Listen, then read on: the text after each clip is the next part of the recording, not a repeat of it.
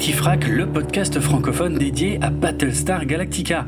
Bonjour à tous, je suis Draven et dans cet Historica numéro 8, on continue la série d'épisodes consacrés aux produits dérivés de la série originale de 1978.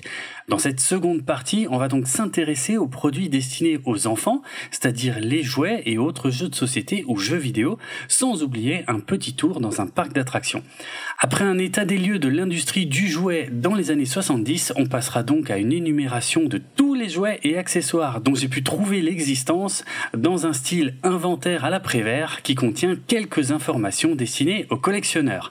C'est parti. Attends, attends, attends, attends, attends, je viens avec toi. Quoi Je viens avec toi. Quoi si, si, j'ai envie. Et qu'est-ce que tu fais là Déjà, pour Bah, commencer. ouais, j'ai envie de venir avec toi. Ah bon Euh, Alors attends, euh, oui, ok. On oui, on peut faire ça. Est-ce que t'as mis ta ceinture? Parce que d'habitude on Euh, fait tout ça avant de lancer ouais. l'enregistrement, donc. euh, Ok. Cric. non, non. Non, il est nul mon bruitage. Ah, non, si, il était très bon. Je pensais pas l'entendre, c'est tout. Euh, D'accord, mais tu veux, euh, ok, mais. euh, Je veux t'écouter, je veux t'écouter en live, alors Ah euh, oui, mais parce que je viens m'incruster. parce que ça c'est les épisodes où je parle aux gens et.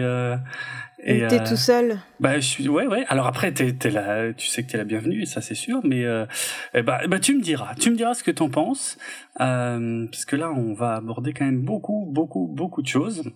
Ouais, je suis curieux d'avoir ton avis, donc n'hésite pas. Ok, donc la ceinture, c'est fait. C'est fait. Allez, décollage. Pour les enfants, le meilleur moyen de prolonger l'expérience Battlestar Galactica à la maison, ce ne sont certainement pas les 33 tours ou les bobines de Super 8 auxquelles ils n'ont de toute façon pas le droit de toucher en l'absence des parents.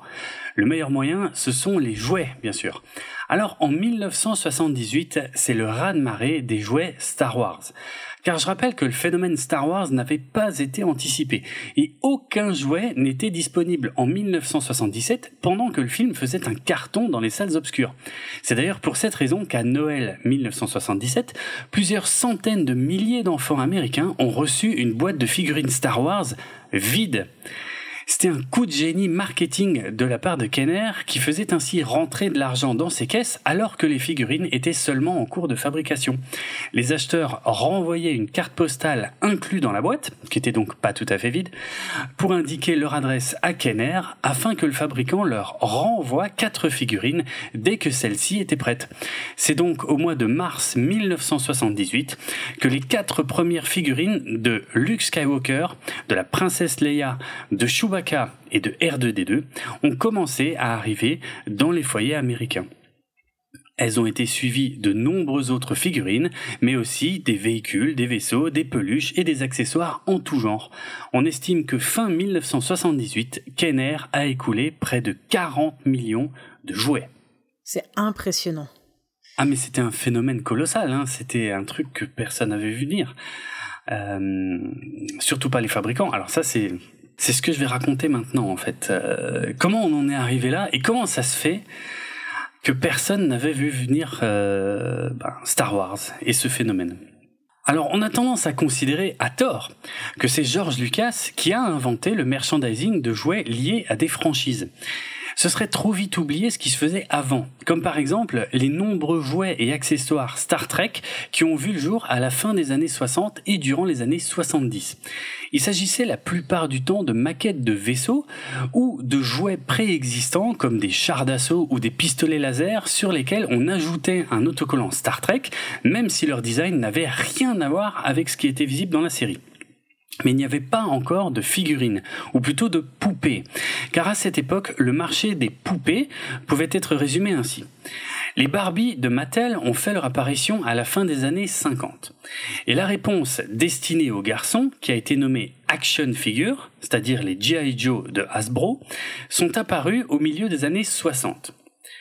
On parle ici de poupées d'environ 12 pouces de haut, c'est-à-dire aux alentours de 30 cm, avec des vêtements en tissu qu'on peut enlever, changer et même personnaliser si on veut. Au début des années 70, un nouvel acteur arrive sur ce marché. Cette société s'appelle Migo et elle débute en 1971 avec des poupées soldats, pardon, des action figures pour concurrencer les G.I. En 1972, elle acquiert les droits d'exploitation des personnages DC Comics et Marvel. Mais c'est en 1974, avec les poupées, véhicules, accessoires et décors tirés de la série télé de la planète des singes, que Migo rencontre un grand succès qui va l'inciter à acquérir davantage de licences pour ses poupées de 8 pouces de haut, c'est-à-dire un peu plus de 20 cm. Une taille qui va pendant un temps devenir le nouveau standard de l'industrie.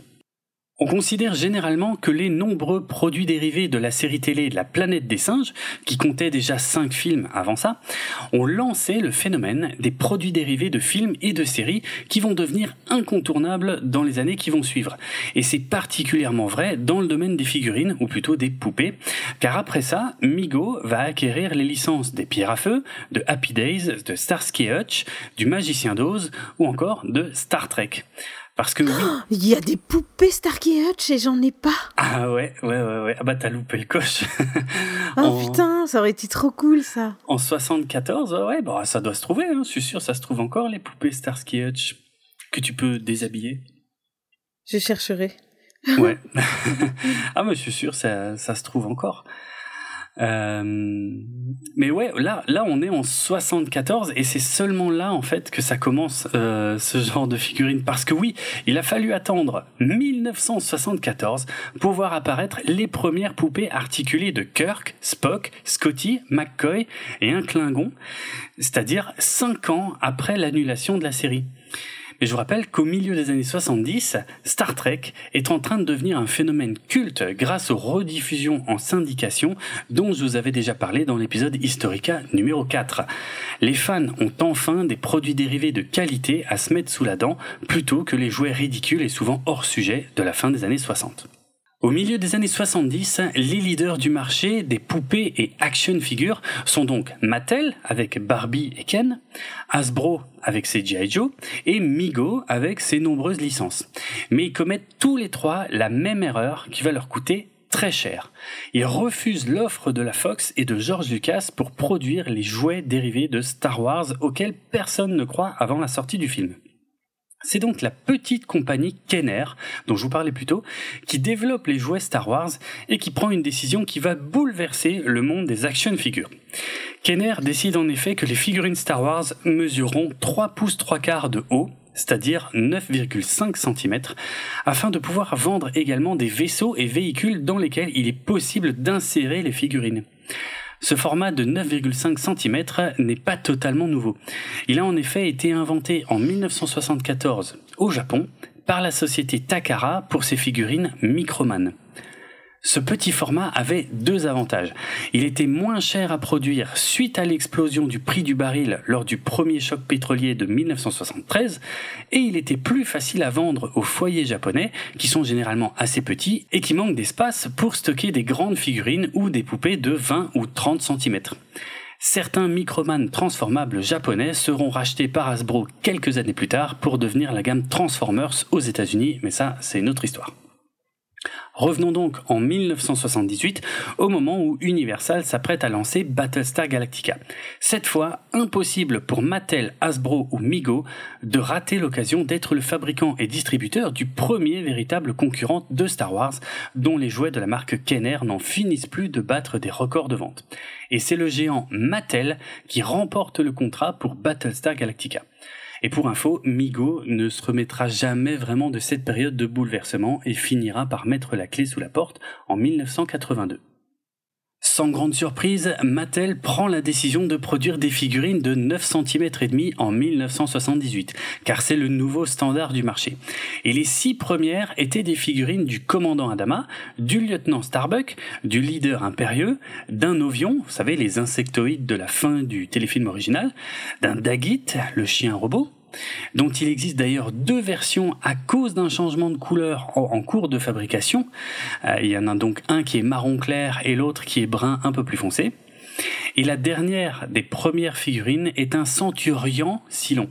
Oui, alors je dis centurion parce que c'est comme ça que c'était orthographié sur tous les produits Mattel de l'époque, même si on ne sait pas vraiment pourquoi. Ces figurines étaient articulées au niveau de la tête qui pouvait tourner, des bras qu'on pouvait bouger au niveau des épaules et des jambes qu'on pouvait lever au niveau des hanches. L'Ovion ne pouvait pas bouger la tête, mais il avait quatre bras mobiles et les jambes du Silon ne pouvaient pas bouger.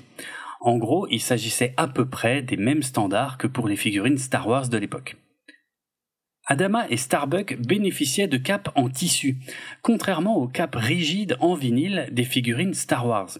Et leur visage était assez ressemblant à celui des acteurs, même s'il n'était pas du tout peint, là où les figurines Star Wars avaient droit à des yeux et des sourcils peints par-dessus la couleur de la peau. De plus, il était flagrant que les corps d'Adama et de Starbuck étaient strictement les mêmes. Ils étaient juste peints en bleu pour le premier et en marron clair pour le second. Ils étaient tous présentés dans une pose très droite, assez figée, sauf le centurion Silon qui avait droit à des jambes légèrement fléchies dont l'une était plus en avant que l'autre, ce qui explique pourquoi elle pouvait pas bouger. Ah ouais, c'est pas articulé au niveau des genoux comme les Barbie donc. Non, mais ça c'est des toutes petites figurines, hein. c'est beaucoup plus petit qu'une Barbie. Ah oui, oui, c'est vrai, tu l'as dit, hein, de toute façon. Ok.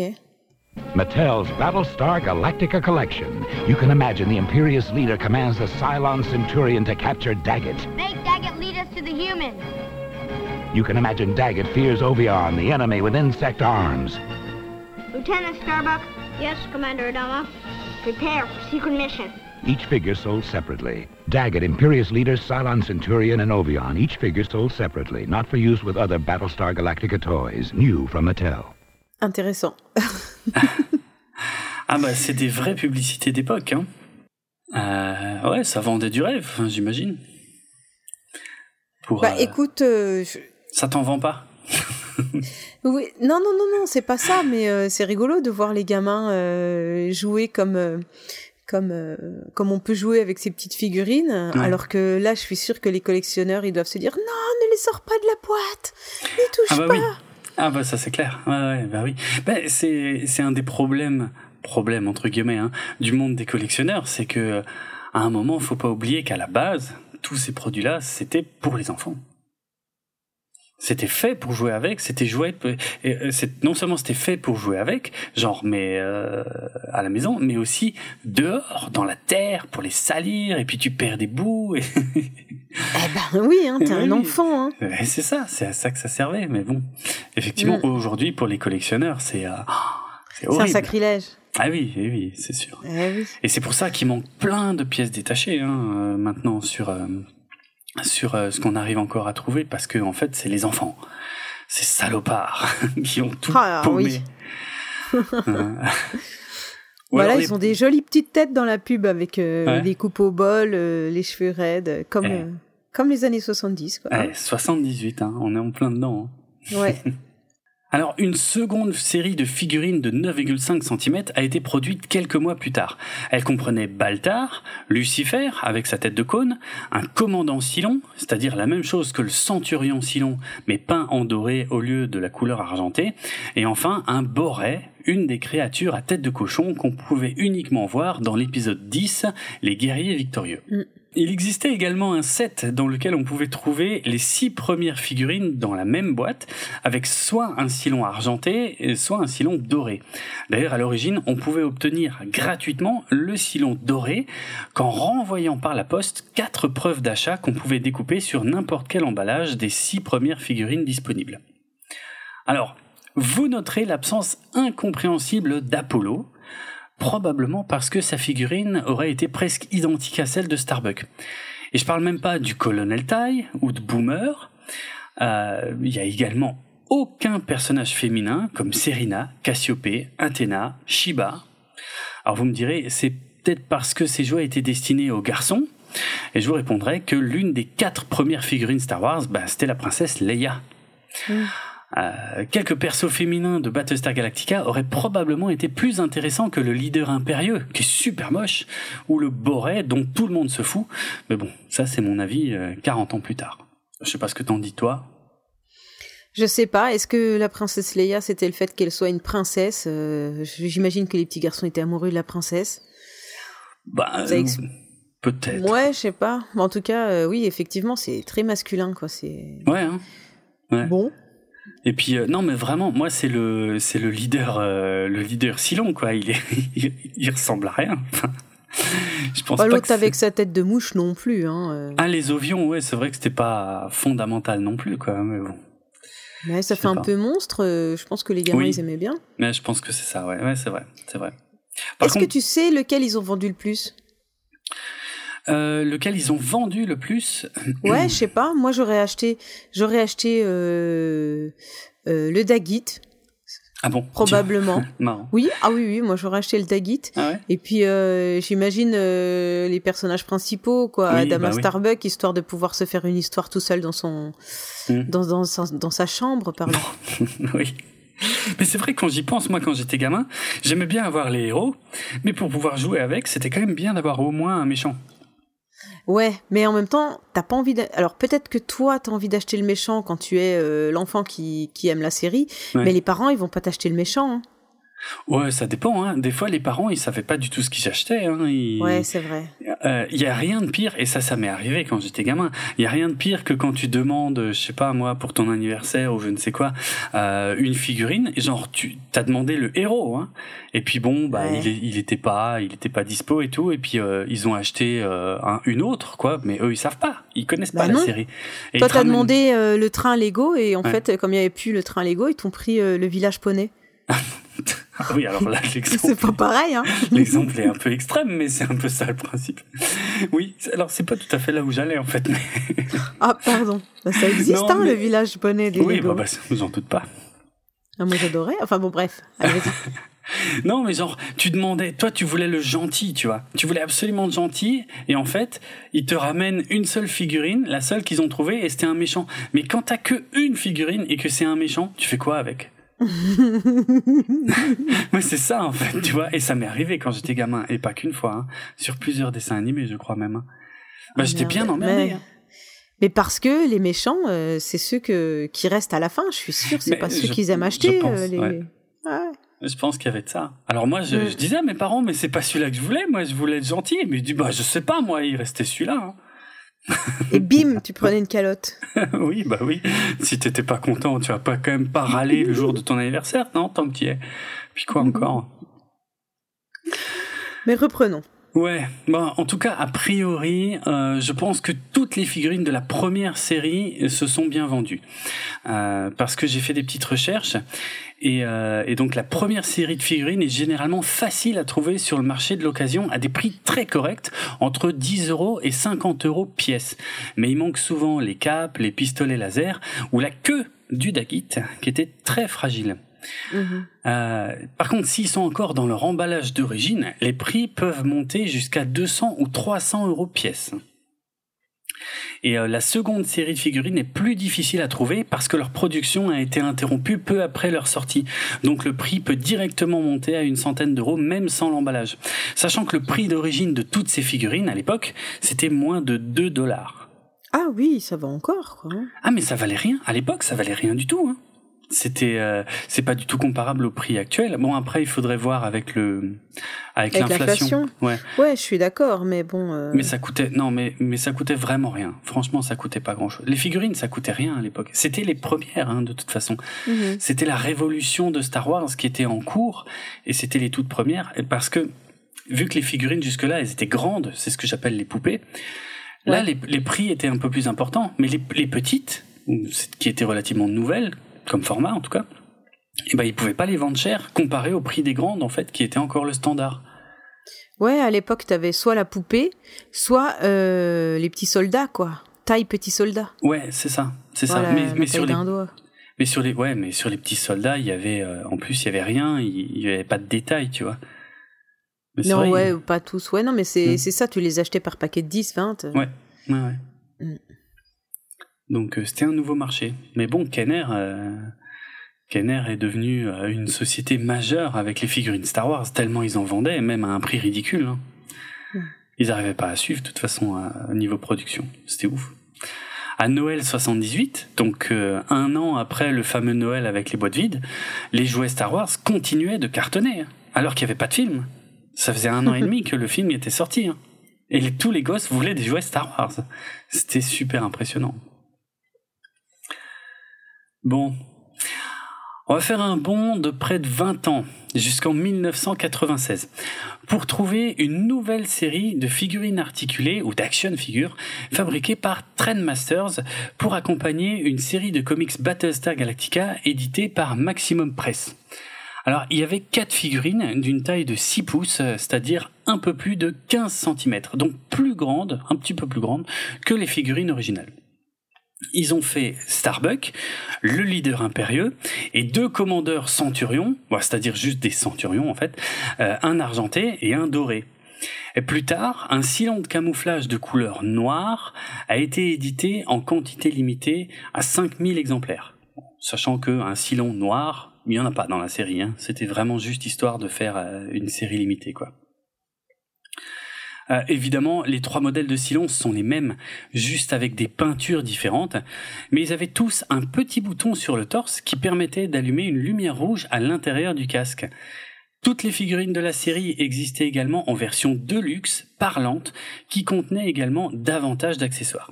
Alors, le design de ces figurines était ultra stylisé et surtout hyper bodybuildé afin de coller aux comics où tous les personnages avaient été redessinés de cette manière par Rob Liefeld, le créateur de Deadpool. Le leader impérieux ressemblait par exemple à un lézard sous stéroïdes, sans cap, mais avec des petits bouts d'armure et quatre ailes dans le dos et avec une gueule très agressive, on pouvait tout de même reconnaître de loin de très loin son apparence de la série originale. Vous noterez qu'il n'y a toujours ni Apollo, ni personnage féminin dans cette gamme. Mais c'est vrai qu'ils ont quand même une, euh, un design qui est bien plus léché que celle qu'on a vue tout à l'heure euh, dans les toutes premières séries. Quoi. Ah, il y a, ça, alors il y a 20 ans de différence, hein, euh, oui, Oui, bien sûr.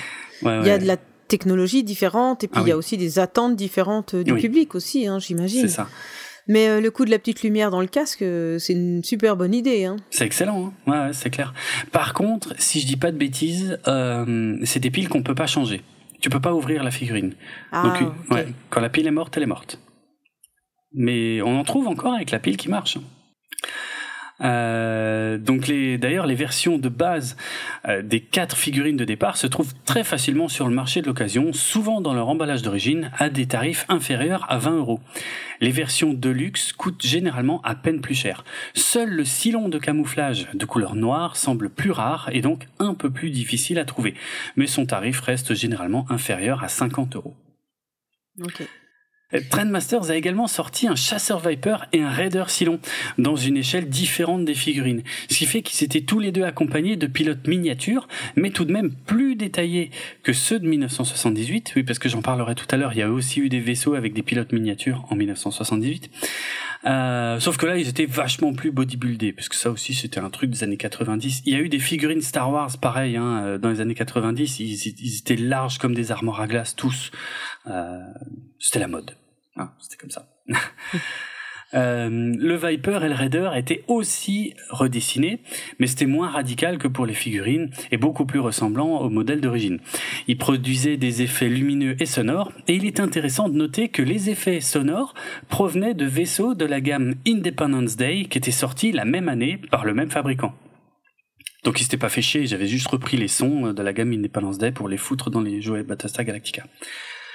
Euh, on les trouve très facilement sur le marché de l'occasion, même en version boîte. Euh, le chasseur Viper euh, et le Raider Silon s'échangent en revanche à des tarifs assez élevés parce qu'on les trouve généralement entre 100 et 200 euros pièce. Mmh. Oui, quand même. Ah oui. C'est des bouts de plastoc. C'est des bouts de plastoc. Dit-il. Alors que tu dois. Tu serais tout fou d'en avoir. Oh. Si, les en fait, les vaisseaux m'excitent plus que les figurines, ça c'est clair, par contre, oui. D'accord. Ils sont trop chers. Ils sont trop chers. Allez, on va faire euh, un nouveau bond de près de 10 ans dans le temps. Et on arrive dans les années. C'est un bond de 10 ans. c'est ça le bruit du bond de 10 ans. Oui. Putain, je savais pas. Je découvre au fur et à mesure, c'est intéressant. Ok. Donc euh, on arrive dans les années 2000 où le fabricant Joyride a sorti trois séries de figurines Battlestar Galactica, également en 2004 pour être précis. Oui, c'est vrai, je l'ai pas. Euh, c'est vrai, oui, je l'ai pas dit, exact. En 2004, absolument. Mais comment tu sais ça? Je sais tout. Ah, ah oui, c'est bonne réponse. Euh, ah si, je l'ai écrit là, en fait. C'était ma phrase. Mais là, suivante. fallait pas le dire. mais non, mais c'est non, mais là, je parle de moi, en fait. C'était ma phrase suivante où je devais le dire. Allez, vas-y. Il fallait pas le dire. Euh, la première série sortie en 2004, t'as vu, c'était là, comprenait ouais. un centurion Cylon, un raider Cylon et un chasseur Viper aux couleurs de la série, c'est-à-dire blanc cassé. Les vaisseaux sont aussi grands que la figurine du Cylon. Donc tu vois, les, les figurines et les vaisseaux en fait on, avaient la même taille, comme ça ils pouvaient tous les foutre dans les mêmes euh, emballages. Euh, la deuxième série de figurines sortie en 2005 comprenait Starbuck, Apollo, enfin Apollo, tu te rends compte qu'il a dû attendre 2004 pour avoir droit à sa figurine, le pauvre? Alors je dois dire qu'il a quand même un peu une tête euh, version dessin animé Pocahontas. Pocahontas. Alors je ouais. suis pas choqué par dessin animé, mais par Pocahontas. ouais. oui, c'est bon. Ils plus... ont essayé, ils ont essayé euh, de, de, faire une euh, un petit côté, je sais pas, on dirait un petit côté méditerranéen, les cheveux noirs, et puis ouais. euh, à côté t'as Starbuck qui qui est qui est plus rosé avec les cheveux blonds. Enfin, c'est bien fait, franchement. Je dois Mm. dire, je les ai sous les yeux.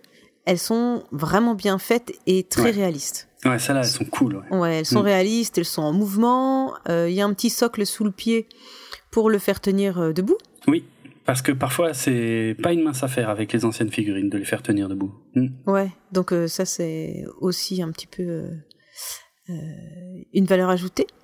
Ouais. Et le casque amovible, Et ouais. Le vrai casque, celui qui a une, euh, une, une tête égyptienne, quoi. Ouais, ouais, c'est ça. C'est vrai. Non, mais ces figurines-là étaient classe. Alors c'est vrai que les, les, les, les visages sont peut-être pas hyper ressemblants. Ils font un peu cartoon. Mais c'est pas le but. Ouais, mais non, enfin ça choque pas du tout. euh, les détails, euh, enfin je veux dire, tu as les bottes avec euh, chaque attache sur les bottes. Ouais. Le pantalon, ils ont même poussé jusqu'à faire des petits plis au pantalon. Oui. Moulant, beige. Les, les ceintures de cuisse pour avoir le, le- Comment que ça s'appelle euh, La sacoche du pistolet, euh, ça doit s'appeler autrement, mais bon voilà. Le La holster. cartouchière à la taille. Comment t'as dit? Le holster. Ok. Pour le pistolet, Ah, je crois. je savais pas. Et euh, la cartouchière à la taille, euh, Mm. même le pull qui est sous la veste, il est vraiment bien fait. Tu, Ouais. tu as les, tous les détails de la veste avec les attaches et tout ça. Non, franchement, c'est vraiment une belle reproduction. Ah, celles-là, elles sont cool. Hein. Et, euh, mais tu te rends compte qu'il a fallu attendre 2004 pour avoir des belles figurines euh, de Battlestar Galactica Oui, ben il y a peut-être aussi une technologie qui a évolué. Oui, aussi, ça c'est sûr. hein, oui, parce oui, que parce que... les moulages, ça demande euh, de la précision, la couleur, ça demande Mm. aussi de la précision qu'ils avaient peut-être pas à l'époque, quoi. Non, non, celles de 78 étaient totalement dans le standard de 78, hein, pour être franc. Hein. Elles Mm, étaient... euh, parce que celles de Star Wars étaient dans le même style, clairement. Bah ouais. Ouais, ouais, non, c'est vrai, c'est vrai. Euh... Est-ce que tu crois que le pistolet qui était euh, dans la main, il était euh, euh, détachable ou pas? Oui, oui, oui, tu peux l'enlever. Ah, ouais. Bon. Je te Ouais. laisse poursuivre, pardon. Vas-y. Ok, ouais, alors, tiens, si, je vais te poser une question. Dans la première série, il y avait un centurion Silon, et dans la deuxième série, il y avait un commandeur Silon. C'est quoi la différence du commandeur Silon?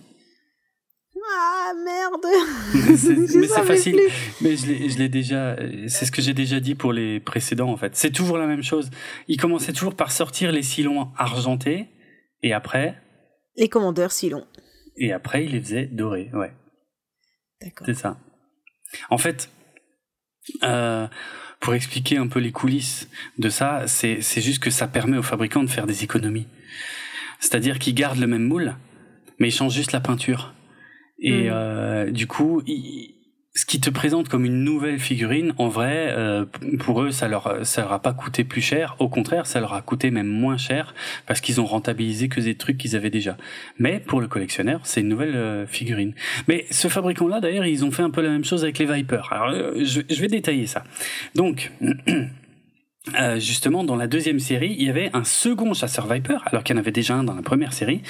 Et le second chasseur Viper était étiqueté comme appartenant à l'escadron bleu, c'est-à-dire l'escadron de Starbuck et Apollo. Alors c'est le même Viper que le premier, mais plus blanc et plus clair, euh, tandis que certains détails ont une peinture plus foncée que sur le premier. En gros, c'est le même, mais avec une peinture légèrement différente. Bah, pour les collectionneurs, c'est pas le même. Oui, bah il faut tout avoir, hein, donc. Ah, c'est euh, ça. C'est Non, c'est logique. Ouais. Alors, une troisième série aurait dû voir le jour avec des figurines d'Adama et d'Athéna. Enfin, un perso féminin. Euh, Mais mais elle a été annulée. donc, euh, ils ont seulement sorti deux vaisseaux en 2005. Euh, donc, de cette série 3, qui était un Raider Cylon de camouflage. Donc, c'est ce que je viens de t'expliquer. Hein. C'est strictement le même Raider Cylon Mhm.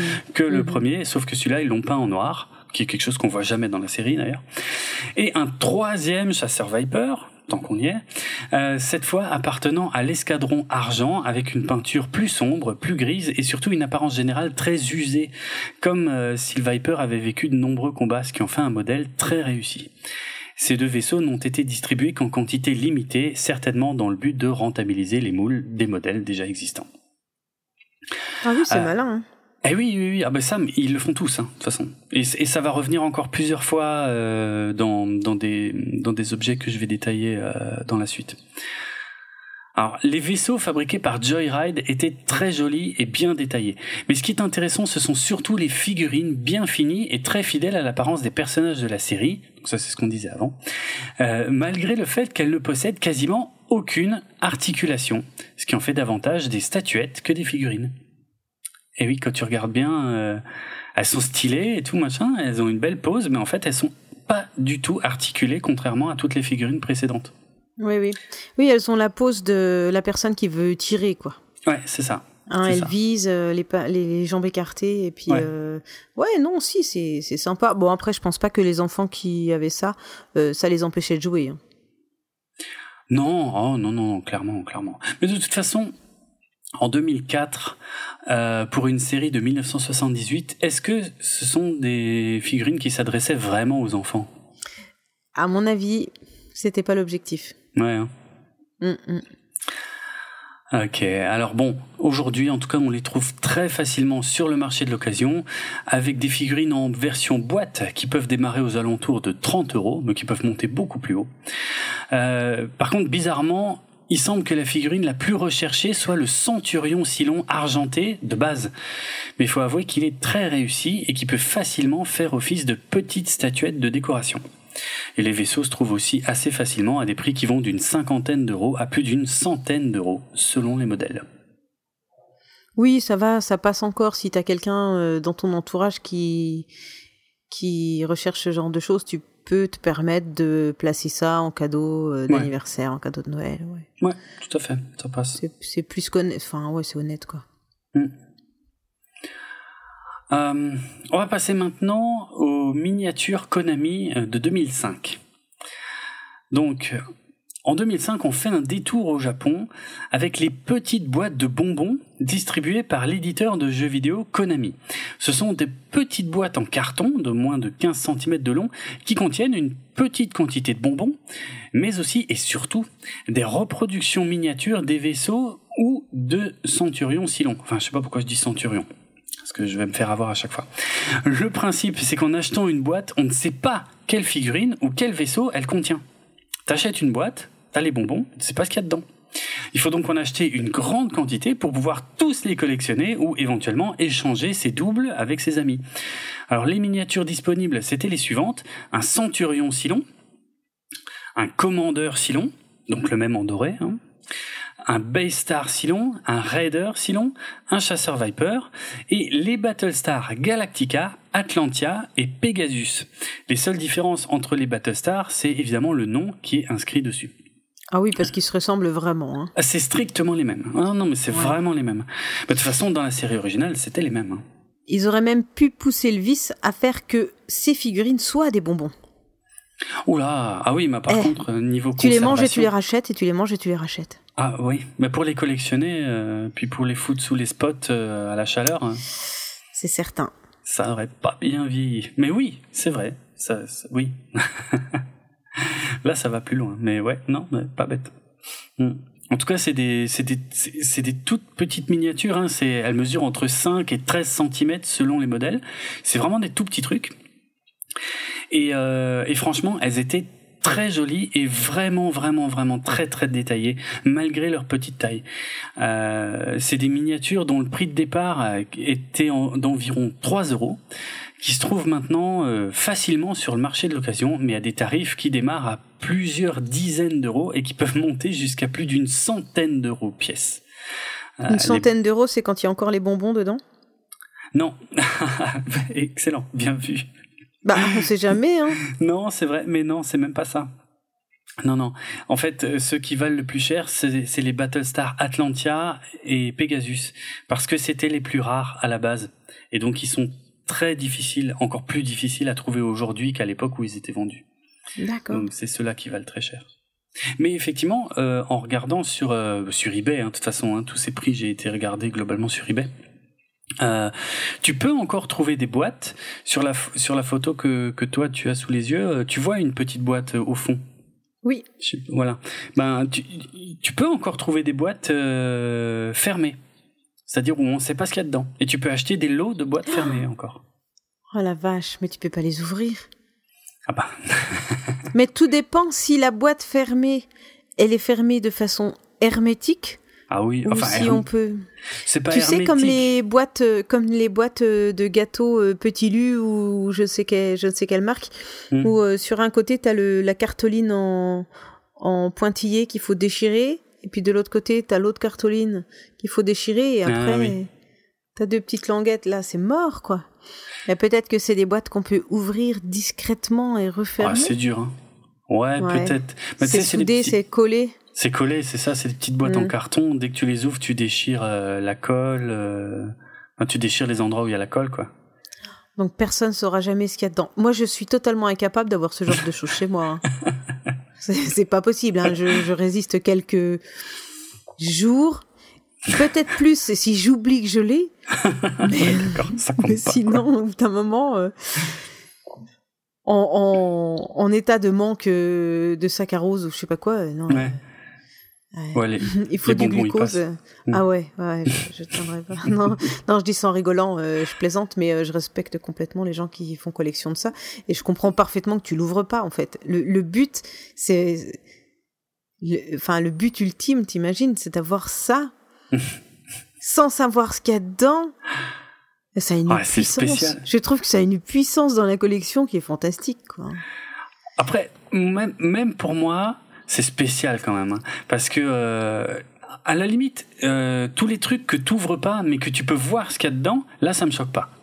D'ailleurs, j'en ah ai, j'en ai des trucs comme, comme ça. Euh, comme les, ouais, t'en as, comme les boîtes de Toy Story. Dans le Toy Story numéro 2, ouais. Oui, c'est ça, dans Ah oui, il y a le collectionneur, oui, c'est vrai. Voilà, et le petit, le, la figurine, le, petit papy, il est dans sa boîte, il y tient à sa boîte. Oui, hein, c'est vrai, exact. Ah, mais c'est super important. Hein. La, la valeur, euh, euh, comment dire, euh, la valeur est pas du tout la même avec ou sans boîte. Hein. Là, je rentre pas trop trop dans les détails pour pas faire mhm. peur à nos auditeurs, mais euh, mais euh, non, non, ça, ça, les, les, cotes sont absolument pas les mêmes. Hein. Il y a une vraie différence entre le marché en boîte ou sous blister, parce que souvent euh, les figurines dont j'ai parlé jusqu'ici, c'était plutôt des blisters d'ailleurs que des boîtes. Euh, et, et, et, les figurines en loose, ce qu'on appelle en loose, c'est-à-dire sans boîte, sans emballage, euh, mm-hmm. c'est limite deux marchés totalement différents en fait. Ben, ça se comprend, ouais, ouais. Mm. Il y a celui qui le veut pour la nostalgie, et puis il y a le, le collectionneur, vraiment, quoi. Ouais, c'est ça. Mm. Mais là, j'avoue que les petites boîtes Konami, les acheter et pas les ouvrir, alors que tu sais même pas ce qu'il y a dedans, même, même pour moi, c'est dur. Là, franchement, là, j'ai du mal. J'ai vraiment du mal à comprendre. À comprendre Non, non, moi, je ah comprends. J'en suis incapable, mais je comprends. D'accord. Ok. Alors tant qu'on est dans les vaisseaux miniatures, on va euh, parler de la gamme Titanium de Hasbro, qui est sortie en 2007 et qui comprend de nombreux vaisseaux de la série réimaginés en métal. Alors que l'économie, c'était des petits bouts de plastique, hein, c'est des trucs euh, qui coûtent euh, rien, quoi. Ici, C'est autre chose, c'est du métal. Euh, mais dans toute leur gamme de vaisseaux de la série réimaginée, ils ont sorti deux vaisseaux de la série originale. Un chasseur Viper et un Raider Cylon euh, d'une longueur d'environ 7 cm de long. Ils sont assez joliment peints, mais aussi bizarre que ça puisse paraître, ils sont moins détaillés que les petits vaisseaux en plastique pas chers de chez Konami. Et euh, si l'ensemble des modèles de la gamme Titanium se trouve facilement d'occasion à des prix avoisinant 20 ou 30 euros, les deux modèles qui viennent de la série originale euh, ont tendance à s'échanger à des prix légèrement plus élevés, aux alentours de 50 ou 60 euros. Voilà pour les Hasbro. Mhm. Et on va finir avec les vaisseaux miniatures en parlant de Hot Wheels, le célèbre Hot Wheels.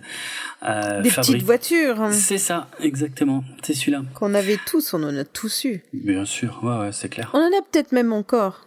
Mais oui, moi j'en ai encore. Ouais, sûr. Encore Je pense que j'en ai encore quelque part dans un carton, euh, dans les greniers de, de, nos parents ou de nos grands-parents même. Hein. Bah, À la base, on avait des majorettes et puis après, il y a Hot Wheels, les Américains, qui sont venus, qui ont défoncé tout, euh, avec des modèles plus extravagants, plus sexy. J'avais deux petites voitures géniales. C'était celles qui changeaient de couleur avec la température. Ah, j'adorais ça.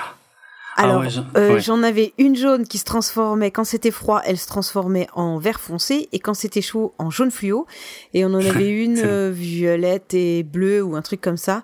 Et, et les parents, ils hurlaient parce qu'on se mettait sous le robinet. Oui. Bah euh, on mettait le chaud, et après on mettait le froid, et t'as pas fini de gaspiller l'eau? C'est ça. Ah, c'est ça, ça me rappelle beaucoup de souvenirs, oui.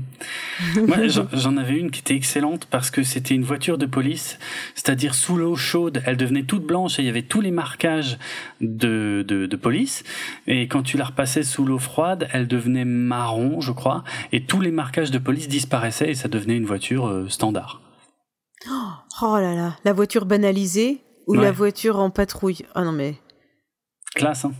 Ouais, vicieux, ouais, tu veux dire. Alors, on est d'accord qu'en vrai, ce serait pas, pas faisable, en fait. Ce serait, ce serait compliqué. C'est dommage parce que ce serait chouette d'avoir des peintures comme ça sur les voitures, mais. Sur, tu veux dire sur les voitures de police? Elle passe en, elle passe en, elle, passe en voiture euh, banalisée hmm? et hop, il pleut, bam, elles redeviennent une voiture de police. Ah, ça serait drôle, effectivement. Excellent. Donc, euh, bref. Ça existe toujours. Hein. Ouais, sérieux? Oui, tout euh, ça existe toujours et ça existe maintenant aussi sur les cheveux des poupées, des Barbie ou des trucs comme ça. Tu sais, tu les ah mets ou les ouais euh, les, les, poupées Ariel, les trucs qui ont des queues de sirène. Tu les mets dans ta baignoire et les cheveux changent de couleur, etc. Bon, ça, moi, ah. j'ai jamais eu, mais j'ai déjà vu chez des gens qui ont des enfants. ah, ces fameux gens qui ont des enfants. oui. Ils sont eh ben, nombreux. ils, sont, ils sont plus nombreux qu'on ne croit. ils prennent des bains avec des poupées. Ouais, putain. C'est, ça flotte partout, c'est dégueulasse. Hein. Les enfants, pas les poupées. Hein. Oui. les enfants, c'est pas ce qu'il y a de plus propre non plus. Mais ne nous égarons pas. Hot Wheels, les vaisseaux de Battlestar. Oui, Hot Wheels. Alors, euh, Hot Wheels a sorti quelques vaisseaux miniatures en métal à l'occasion des 35 ans de la série en 2013. Il s'agissait d'un chasseur Viper et d'un Raider Cylon qu'on trouve facilement à des prix entre 20 et 50 euros. Et à l'occasion de la San Diego Comic Con de 2013, donc euh, pour résumer la mecque des geeks, Hein, c'est-à-dire l'endroit où il faut aller au moins une fois dans ta vie, euh, le plus grand rassemblement de geeks au monde, quoi, on va dire. Ouais, ok, il y en a, c'est Jérusalem. Euh. Ouais, voilà. ouais, ok, mais chacun sa religion. Ouais, Strictement le même principe, voilà. Hmm donc, euh, donc pour la, donc il y a des Comic Con un peu partout dans le monde, mais celle de San Diego, c'est la principale, c'est la plus grosse, c'est celle où c'est the place to be, quoi. Ok. Et donc, là, ils avaient sorti ce. Alors ils avaient sorti, ils avaient ressorti en fait ces deux vaisseaux en version chromée exclusive qu'on pouvait uniquement acheter sur place. En plus, dans des packaging, dans des blisters qui reprenaient l'apparence des blisters euh, des figurines Mattel de 1978. Voilà, c'était une exclue. Il y a souvent hein, des figurines exclues euh, à la Comic Con, pour toutes les marques. C'est une ah pratique très courante. Voilà. Mais bon, les, les versions chromées euh, se trouvent aussi d'occasion, à peu près dans la même tranche de prix d'ailleurs que les autres, hein, entre 20 et, et 50 euros. Je te propose de repartir en 1978. Allons-y, je refais le bond dans le temps dans l'autre ah, sens. S'il te plaît. Vous, vous Là, je fais ce que je peux. Merci beaucoup. Non mais allez, au pied levé, moi je dis, franchement. À la bouche. C'est pas mal. Et, et, tout à la bouche, ouais. Et on, bon, on fait avec le budget qu'on a. Hein. Alors. Euh, donc, revenons en 1978 et à la gamme originale de Mattel, qui a aussi commercialisé deux grandes figurines 12 pouces, donc environ 30 cm.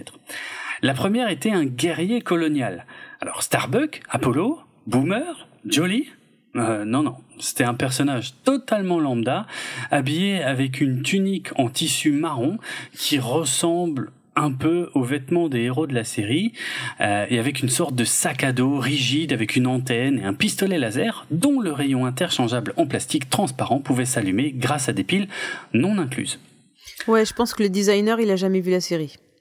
Alors, euh, il va y avoir une explication, en fait. Ah, je peux te la donner alors tout je suite. Je je t'en prie, oui, je suis curieuse.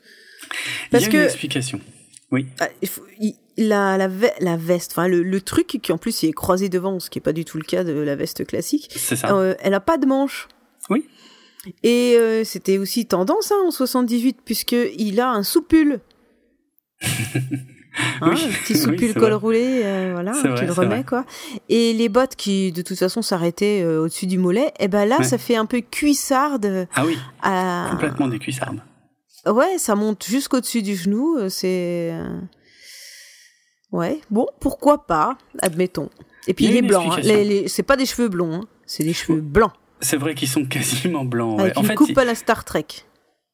Ah, tiens, qu'est-ce que c'est une Je coupe à la Star Trek? Vous aviez qu'à voir la photo. Oh putain, la vache, ok. Non, non, mais euh, tu sais, c'est la mèche, euh, mais droite, quoi. Ouais. Et puis, euh, c'est... Enfin, t'as la coupe... euh, c'est pas Playmobil, parce que Playmobil, c'est un peu plus long Mhm. sur, la, sur la nuque. Non, là, c'est la coupe courte, mais la mèche euh, bien droite, bien carrée. euh, Ouais, ouais. Ben bref. Alors, il y a une explication à ce guerrier colonial qui ne ressemble à aucun personnage de la série. En fait, c'était une réutilisation d'un moule, euh, d'un moule d'un autre jouet qui s'appelait le Captain Laser, qui était un, une figurine qui était sortie en 1967, donc euh, Mmh. plus de dix ans avant. Donc pour faire des économies, Mattel, ils ressortent le même moule, et sauf qu'ils le mettent dans d'autres couleurs, parce que le Captain Laser, il avait les cheveux noirs, il avait des vêtements bleus, euh, mais voilà, mais et c'est le même moule, c'est la même figurine. Et ils lui mettent juste en fait ce cette petite tunique croisée qui, qui a à peu près la même couleur que que la veste euh, des pilotes, et puis euh, hop, voilà, c'est un guerrier colonial. Achetez-les les enfants. Ah, c'est des techniques classiques. hein. D'accord, ouais, ouais, ok. Ouais, bon, les enfants sont un peu naïfs. oui, c'est possible. Puis les parents encore plus, alors ça tombe bien. Bah oui, c'est vrai. Et Euh, peut-on encore se procurer ce genre de figurine Ouais, mais attends, attends, il faut d'abord que je parle de la deuxième, parce qu'il y en avait Je t'en prie, oui, il y a un silon. Ouais, c'est ça. L'autre grande figurine, en fait, elle était aussi basée sur le même moule. C'était un centurion Silon. Et comme il s'agissait du même moule, le personnage était intégralement peint en noir. Si tu regardes bien sur le visuel que t'as, en fait, le corps des deux, c'est strictement le même. Sauf que sur le Silon, on lui a ajouté un plastron argenté, qui ressemble pas du tout à ceux de la série, et un casque de Silon argenté. Celui-là, par contre, c'est bien celui de la série. Et quand on appuyait sur un bouton, son pistolet laser émettait un rayon de couleur rouge, mais son plastron s'illuminait aussi d'un grand cercle rouge, donc pas du tout comme dans la série, euh, sans oublier l'œil rouge qui s'allumait dans la visière du casque. Et grâce à un petit bout de plastique qui dépassait à l'arrière du casque, on pouvait manuellement faire bouger l'œil rouge de gauche à droite de la visière. Sympa. Euh, ces jouets sont facilement trouvables sur le marché de l'occasion à des prix très bas, moins de 50 euros pièce et parfois même moins de 20 euros parce qu'ils sont rarement complets avec tous les accessoires. Ok. Mattel introduces the Battlestar Galactica collection. You can imagine the colonial warrior against the evil Cylon Centurions. Cylon Centurions ready? Check. Activate eye scanner. Energize pulsator. Aim laser pistol. On target. Colonial Warrior changing scanner to laser. Get it! All right. Each figure sold separately, batteries not included. Cylon Centurion and Colonial Warrior from the Battlestar Galactica Collection, new from Mattel. Eh ben écoute, c'est une jolie publicité, hein Ouais. Hein. Ah, tu vois, pour les enfants, à mon avis, le guerrier colonial, ça passe. Ça passe, Ça ouais, fait on peut jouer, quoi. On ouais, peut on peut jouer, jouer aux gentils, aux méchants. euh, C'est ça. en plus, il y a un- les bottes de Francis Lalanne. euh, c'est- vrai que c'est cuit ça. ah non, Francis Lalanne n'existait encore pas. Non, enfin si, il existait probablement, mais pas en Ah, je figurine. sais. Euh, oui, voilà. Bon. Non, mais euh, ils ont le mérite d'exister déjà. Oui, on va, on va dire ça parce que c'est quand même pas les figurines les plus classes qui soient sorties. Hmm. Ok. Euh, on va passer en 2005, qui était décidément une grosse année pour les sorties de produits dérivés de la série originale. Le fabricant Majestic Studio a sorti une série de figurines, ou plutôt de poupées de 12 pouces de haut, qui sont de très grande qualité et qui sont sans aucun doute les plus belles figurines de collection jamais sorties pour les fans de la série des années 70. Elles sont très détaillées et leurs vêtements en tissu sont hyper soignés et très fidèles. Elles sont articulées en de nombreux points et livrées avec plusieurs accessoires, ce qui permet de les exposer dans des positions plutôt réalistes. Il y avait quatre modèles de base. Apollo, Starbuck, Adama et un Centurion Silon euh, qui avait un défaut, euh, qui était le fait qu'il n'avait pas la petite jupette du vrai costume des Silons. Ah oui. Voilà. Mais à part ça, sinon, il était ultra fidèle. C'est que des figurines magnifiques. Il y a juste, il manque juste la jupette du Silon, quoi. C'est super bizarre comme choix. Euh, il y a également eu une édition limitée d'un commandeur Silon. Alors, de quelle couleur le commandeur Silon? Bah, d'abord argenté, puis doré. Voilà. Mais le- en fait, le centurion est argenté, le commandeur est doré. C'est c'est comme ça à chaque fois hein, pour chez tous les fabricants. Mm. Euh, donc voilà, j'ai pas besoin, plus besoin d'expliquer pourquoi. Euh, donc l'édition limitée du Commandeur Silon doré était exclusive au magasin Tower Records aux États-Unis. Et en 2006, Majestic Studio a sorti un coffret édition spéciale limité à 500 exemplaires qui comprenait Starbuck et Apollo dans les tenues coloniales entièrement blanches comme on pouvait les voir dans les épisodes de la guerre des dieux et Opération Terra. Donc euh, bon bah comme comme je disais avant, hein, il s'agissait dans ce cas-là aussi pour le fabricant d'un moyen de rentabiliser les moules et les patrons des vêtements déjà sortis, bah, juste dans une autre couleur. Ah ouais, non, mais c'est un boulot de fou hein, de faire euh, des choses de si petite taille. Ouais, oui. Par Euh, contre, niveau ça, vêtements, c'est bien plus compliqué euh, de faire une figurine avec des vêtements comme ça et de les enfiler. Parce qu'il oui, y a sûrement un, un petit... Peut-être à l'époque, il n'y avait pas encore d'enfants chinois qui faisaient ça, si? Ah non, ça c'est en 2005. hein. Ah oui, donc c'est bon, c'était bien des enfants. euh, Oui, c'est des enfants chinois qui font ça. Et euh, c'est horrible ce qu'on est en train de dire. Euh, non, mais les figurines sont vraiment bien faites. Euh, on voit que les matières euh, qui habillent les personnages euh, sont pas les mêmes entre le le, le dessous et la veste, euh, il y a Ouais, les ouais. attaches et tout ça. Et euh, c'est vrai que leurs visages sont vraiment des reproductions de leurs visages. On les reconnaît, quoi. C'est vr- vraiment marqué. euh, le- on a les, les traits qui sont, euh, qui sont précis. On reconnaît bien qui est qui. Les cheveux, en plus, Mm. ils, sont, euh, ils sont bien faits, quoi. Donc absolument pas des coupes à la Star Trek. Euh, ils ont la mèche. Non, mais c'est vrai, ils ont la mèche. En fait, euh, je pense qu'ils doivent avoir des têtes un petit peu empruntées de, de Ken. Ah oui, oui, on est un peu dans ce style-là, mais encore plus détaillé, quoi. Ouais, ouais, ouais. Non, franchement, euh, même euh, je vois les, les sourcils de d'Apollo qui sont dessinés pour lui donner un air sérieux. Ouais. Non, c'est extrêmement bien fait, ouais. Non, elles sont magnifiques celles-là. Et puis il y avait plein d'accessoires. Il y avait le casque, il y avait euh, le pistolet.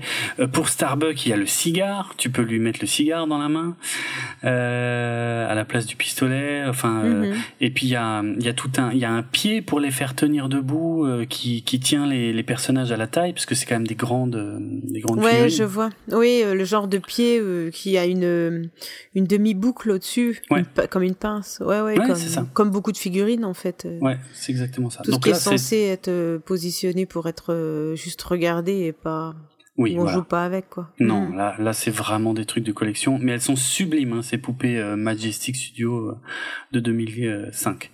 Vraiment, là c'est des, des très très très très beaux objets de collection. As-tu un ordre de, de prix?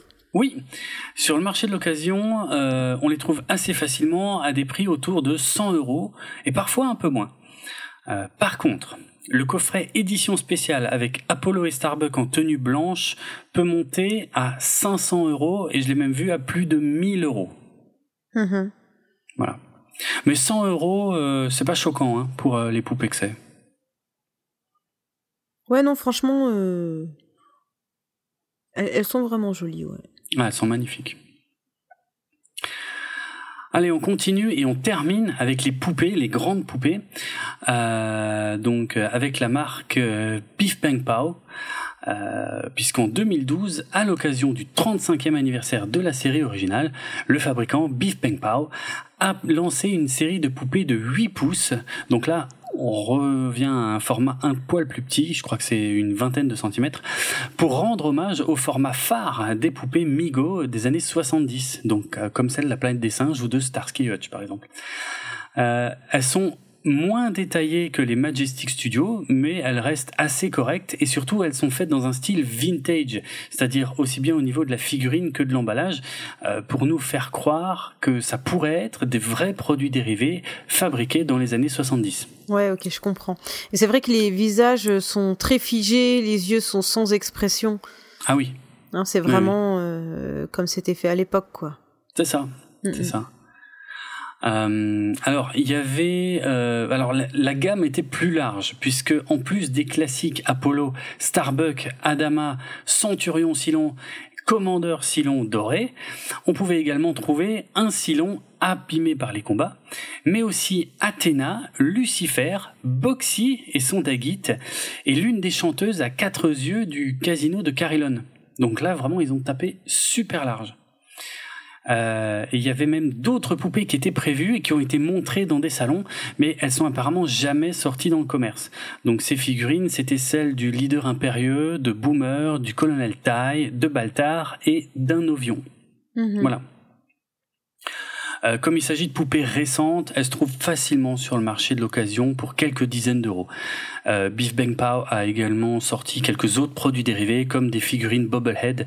Je sais pas si tu sais ce que c'est. C'est euh, euh, c'est des, des petites figurines en fait euh, où le, le, corps a une taille normale mais où la tête est énorme. Oui, oui, oui, je vois c'est quoi, oui. Ça y voilà. Et, et, quand tu mets un petit coup dans la tête, elle est montée sur ressort et elle bouge dans tous les sens. Mm-hmm.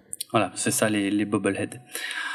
Euh, donc ils ont aussi sorti des lunchbox, des sous-verres, des verres, des gourdes ou des cadres de plaques d'immatriculation, qui sont des produits dérivés très courants aux États-Unis. Ouais, et puis je pense que quand tu collectionnes ce genre de choses, euh, quand tu collectionnes déjà les anciennes, dès qu'il y a ça qui sort, tu les achètes également en te disant bah peut-être euh, que ça va valoir un peu quelque chose et si tout le monde fait ça, euh, les choses valent plus plus grand chose non plus forcément puisque la quantité euh, voilà. Bon après franchement oui OK, elles ont un petit côté vintage mais elles sont pas terribles terribles quoi. Non, non, elles sont pas ouf. Hein. C'est vraiment, c'est pour faire style comme à l'époque, mais c'est pas, Bon, elles sont pas moches non plus, hein, mais euh, c'est effectivement pas celles que je préfère dans la gamme. Non, non, mm. clair, clairement pas.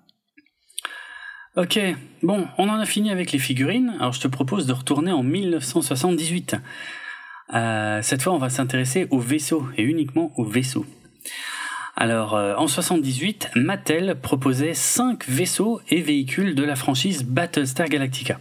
Bon, en vérité, seuls trois d'entre eux sont visibles dans la série. Il y avait le chasseur Viper, le Raider Cylon et le Lindram. Alors, le Lindram, c'est le véhicule terrestre à chenilles qu'on peut voir sur Carillon à la fin du téléfilm original. Voilà. Mais celui-là, c'est un jouet hyper rare euh, qui n'est sorti qu'au Canada. Euh, en deux versions d'ailleurs, mais qu'au Canada. Euh, ces trois vaisseaux et véhicules sont très fidèles à ce qu'on peut voir dans la série.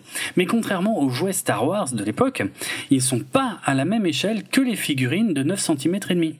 Donc ils sont livrés avec de petites figurines de pilotes, coloniaux ou silons, selon les modèles, d'environ 3 cm de haut et à la peinture très sommaire et sans détail. C'est-à-dire, quand je dis à la peinture très sommaire, en gros, ils sont peints d'une couleur, quoi. Mhm. Euh, et je crois, genre le silon il est tout gris et puis il y a une, un petit trait rouge sur le casque, tu vois, mhm. pour faire genre. Les deux autres, oui. C'est tellement petit en même temps. Oui, oui, c'est minuscule, on est d'accord. Par contre, c'est pas grave s'il n'y a pas de détails sur cela. Hmm. Les deux autres véhicules de la gamme sont des inventions complètes. Il y a le Scarab colonial, qui est une sorte de Viper terrestre avec six roues et des grands compartiments de moteur sur les côtés. Et il y a la sonde stellaire coloniale, qui est une sorte de fusée en forme de Viper rallongée, mais avec de toutes petites ailes. Et cette sonde stellaire était livrée avec un petit satellite. Et ce satellite, ainsi que tous les vaisseaux coloniaux, donc le Viper, le Scarab et la sonde stellaire, pouvaient être démontés en deux ou trois parties qu'on pouvait recombiner différemment entre elles pour créer de nouveaux vaisseaux. Certains vaisseaux coloniaux sont sortis en deux couleurs différentes, en blanc et en gris clair, et tous ces vaisseaux et véhicules pouvaient à l'origine tirer de petits missiles en plastique rouge, mais ils ont rapidement été modifiés pour que ces missiles ne puissent plus être tirés. Certains enfants à l'époque ont tout de même démonté leur nouveau modèle pour faire en sorte de pouvoir à nouveau tirer les missiles, parce qu'en bricolant les ressorts à l'intérieur, euh, tu pouvais tirer les missiles. Voilà. Alors, la plupart de ces vaisseaux et véhicules, sauf le Landram, donc qui est sorti uniquement au Canada, peuvent se trouver pour quelques dizaines d'euros sur le marché de l'occasion, mais il manque souvent des pièces. Les modèles originaux qui étaient capables de lancer des missiles sont en revanche plus rares et plus chers.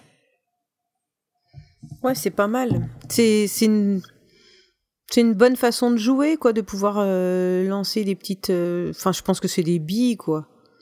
Non, c'était pas, c'était pas des billes. Euh, non, non, non, c'était vraiment des petites des petits missiles. C'est vrai qu'on les voit pas euh, sur les visuels que je t'ai mis. Euh, en fait, il y a eu un problème avec ces missiles. Il y a, il y a, il y a eu un problème grave parce que c'est pas, c'est pas pour rien. Il y a un enfant qui s'est crevé un œil? c'est malheureusement plus grave que ça, en fait. T'es sur la bonne voie, mais c'est malheureusement plus grave que ça. Il y a un enfant qui est mort, en fait. Il l'a mangé, ça s'est euh, coincé dans sa bouche. Il s'est ah. étouffé, ouais. En fait, c'était les petits missiles, ils étaient, ils étaient petits. Je sais pas comment dire, mais euh... comme un suppositoire. Ouais, voilà, ça, ouais, c'est c'est ça. C'est franchement, ouais, c'est carrément ça en fait au niveau du format.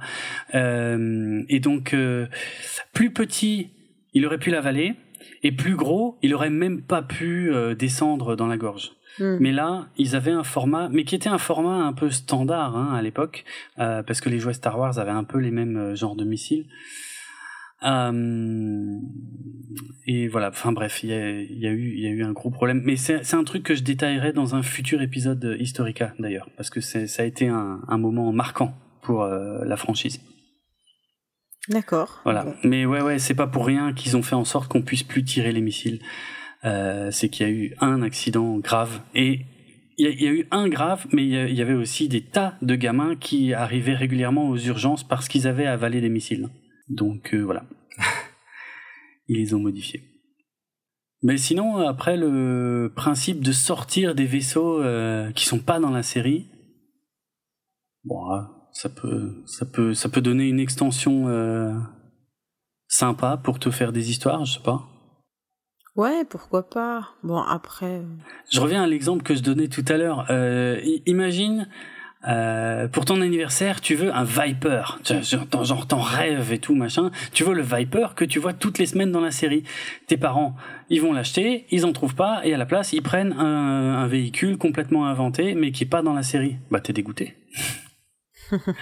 non? Alors moi je pense que j'aurais été dégoûté. C'est comme ça, c'est ça fait un peu penser aux sous-marques, euh, aux faux jouets, quoi, hein, qui ressemblent. Oui, oui, ah bah ça, il y en a eu aussi. Ah oui. Toi, tu veux le vrai. Bah, c'est ça. C'est ça. Ah bon, bref. from Mattel Battlestar Galactica Collection. You can imagine the world of Battlestar Galactica where the Cylon Raider meets the Colonial Viper starship you assemble. Colonial Viper pilot ready for takeoff. Cylon's approaching. Check stabilizers. Cylon Raider missile base open. Get it. All right. Get him. All right. Now get him. Shoot, shoot, shoot. These redesigned toys do not launch missiles. Cylon Raider and Colonial Viper, each sold separately, not for use with other Battlestar Galactica toys from Mattel. Oui, c'est du même ordre que toutes les autres publicités qu'on a qu'on a vues précédemment. Hein. C'est vrai, c'est vrai. Mhm. Pour être franc, après, au bout d'un moment, les publicités se ressemblent un petit peu. C'est toujours des enfants qui jouent avec les trucs, qui se créent des histoires. Mais donc, euh, par rapport à ce qu'on disait avant, là, à la fin de la publicité, ils précisent, ils disent, ces jouets ne peuvent pas lancer de missiles parce que après euh, l'accident qu'il y a eu, euh, eh bien, euh, c'était euh, presque devenu un argument de vente en fait parce que ça avait fait tellement de bruit aux États-Unis que euh, bah, les parents étaient très euh, très récalcitrants à acheter des jouets à leurs enfants qui pouvaient lancer des missiles. Du coup, dans les publicités, ils précisaient ces jouets ne peuvent pas lancer de missiles et sur les boîtes, ils avaient aussi rajouté un macaron qui où c'était écrit en gros euh, ce jouet ne lance pas de missiles. Ouais, et puis euh, la pub pour la marque, euh, pour le fabricant, c'est c'est horrible cette nouvelle Ah, c'était hein. c'était ah oui, non mais c'était catastrophique hein. Ah ouais, c'est sûr. C'est sûr. Je pense que c'était euh, une époque où les normes n'étaient pas encore bien bien définies. Parce Bah, que ça. eux, ils ont eu le problème, mais il y en a plein qui ont eu des problèmes comme ça. hein.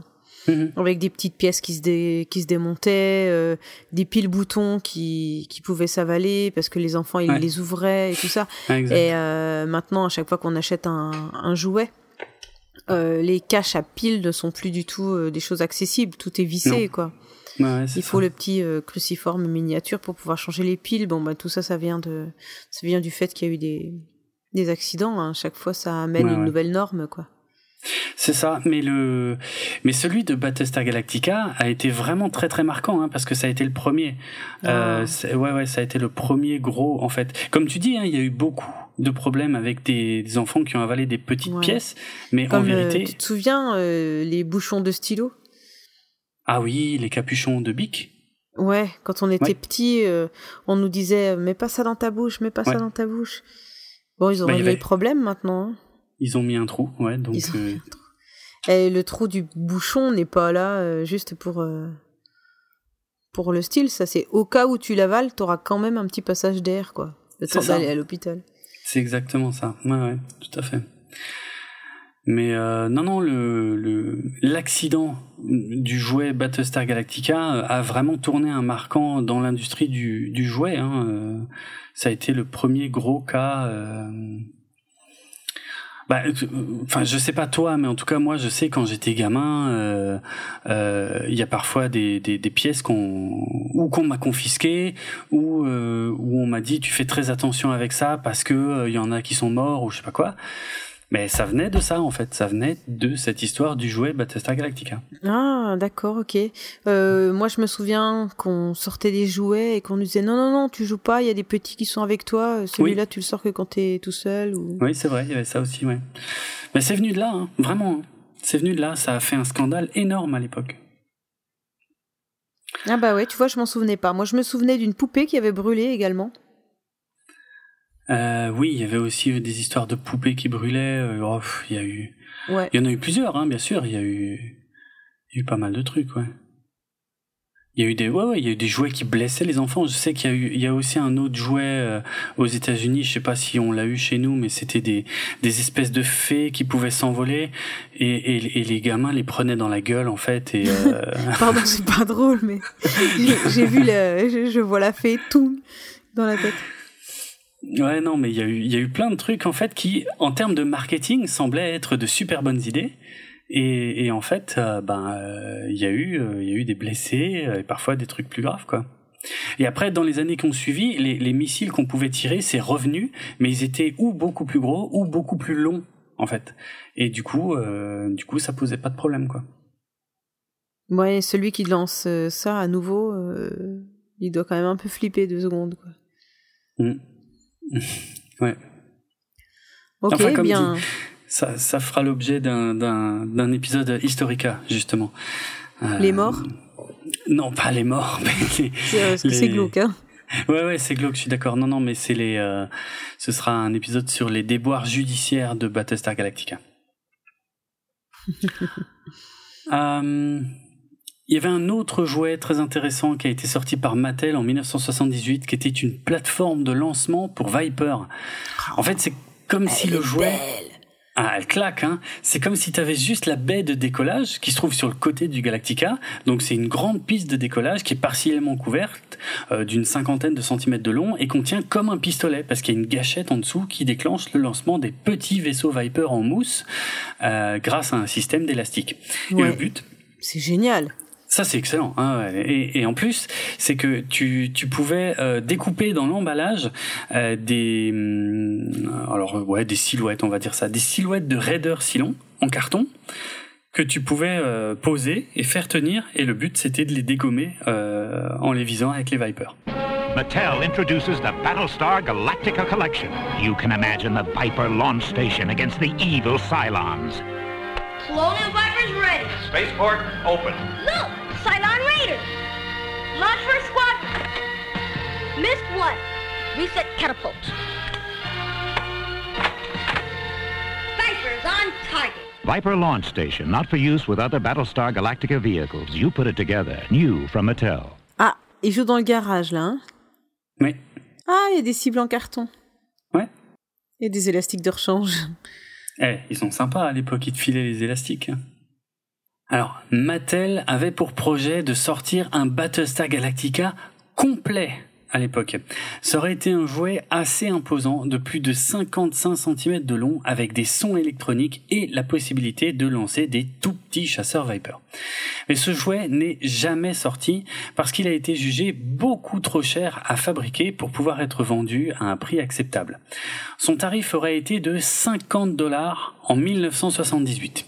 Alors, j'ai fait le calcul, j'ai comparé, euh, j'ai surtout regardé l'inflation. Euh, 50 dollars en 1978, ça équivaut à plus de 200 dollars en 2020. Donc Mhm. avec l'inflation. Ouais, ouais. Et effectivement, un jouet pour enfants à plus de 200 dollars, bah euh, c'est quand même vachement trop cher, quoi. Oui, tu vas pas en écouler beaucoup. hein. Non, c'est clair. Mais euh, il y avait des photos euh, qui étaient sorties dans les catalogues qui annonçaient la sortie donc du euh, du Battlestar Galactica complet. Et on sait qu'il en existe au moins un prototype taille réelle qui s'est vendu à plus de 5000 dollars sur eBay en 2006. Ah ouais. Ça, av- avoue que ça, ça aurait fait un jouet magnifique, quoi. Ah, Attends, il est trop beau, quoi. Un Battlestar Galactica, le, le bon, il est énorme. Hein.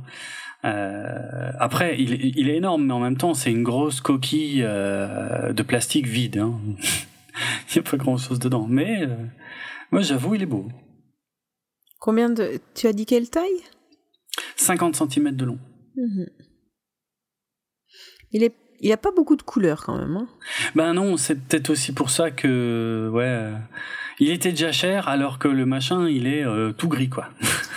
Ouais, il y a, il y a pas de porte qui s'ouvre, truc comme ça, je pense pas. Si, si, si, si, si, tu pouvais ouvrir en fait les, euh, bah tu sais là où il y a les pistes d'atterrissage des Vipers qui sont Mhm. sur les côtés, ça, ça s'ouvrait en fait, et dedans t'avais des, des tout, tout, tout petits Vipers. euh, Que tu pouvais manger. Non, Non, ils n'ont pas tué d'enfants. Ben non, puisqu'ils n'ont pas sorti. bah non, c'est pas sorti. Non, non, mais euh, je plaisante, mais c'est vrai que entre une petite voiture, je reprends cet exemple, entre une petite Mm. voiture qui a les portes qui s'ouvrent et une qui a pas les portes qui s'ouvrent, ça fait toute la différence. hein. Eh, on est d'accord, hein. On est C'était pas d'accord. pareil. Bah ouais.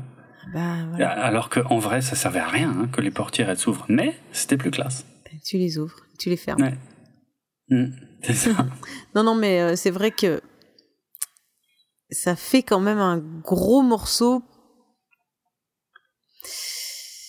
pour. euh, Tu joues à quoi avec ça, quoi? Bah c'est vrai que ouais ouais. Et 200 dollars hein. Pour le gros machin gris. euh, Donc ils ont, quand on trouve d'occasion euh, ou pour la collection, c'est quoi? C'est des échantillons, c'est des maquettes? Non, non, c'est des, c'est des prototypes. Enfin, alors, Ouais. des, déjà, on sait qu'il en existe un A priori, pas beaucoup plus. Mhm. Un, et c'est juste un prototype. En fait, apparemment, le moule, euh, le moule a existé. Donc le moule a été fait euh, et ils ont, euh, bah, euh, par exemple, les photos que tu vois, ils en ont moulé au moins un, tu vois, pour pour pouvoir le prendre en photo. Bah oui, puis je vois la boîte qui a l'air d'avoir un peu vécu. Donc, Ouais. elle existe bien quelque part, quoi.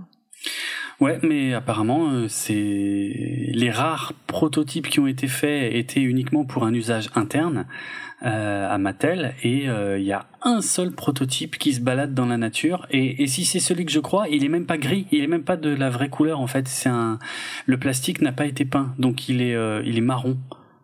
Ah oui, d'accord, ok. Il est marron foncé parce que je l'ai déjà vu en photo. Ouais, et 5000 dollars. hein. Mm. Parce que c'est le seul.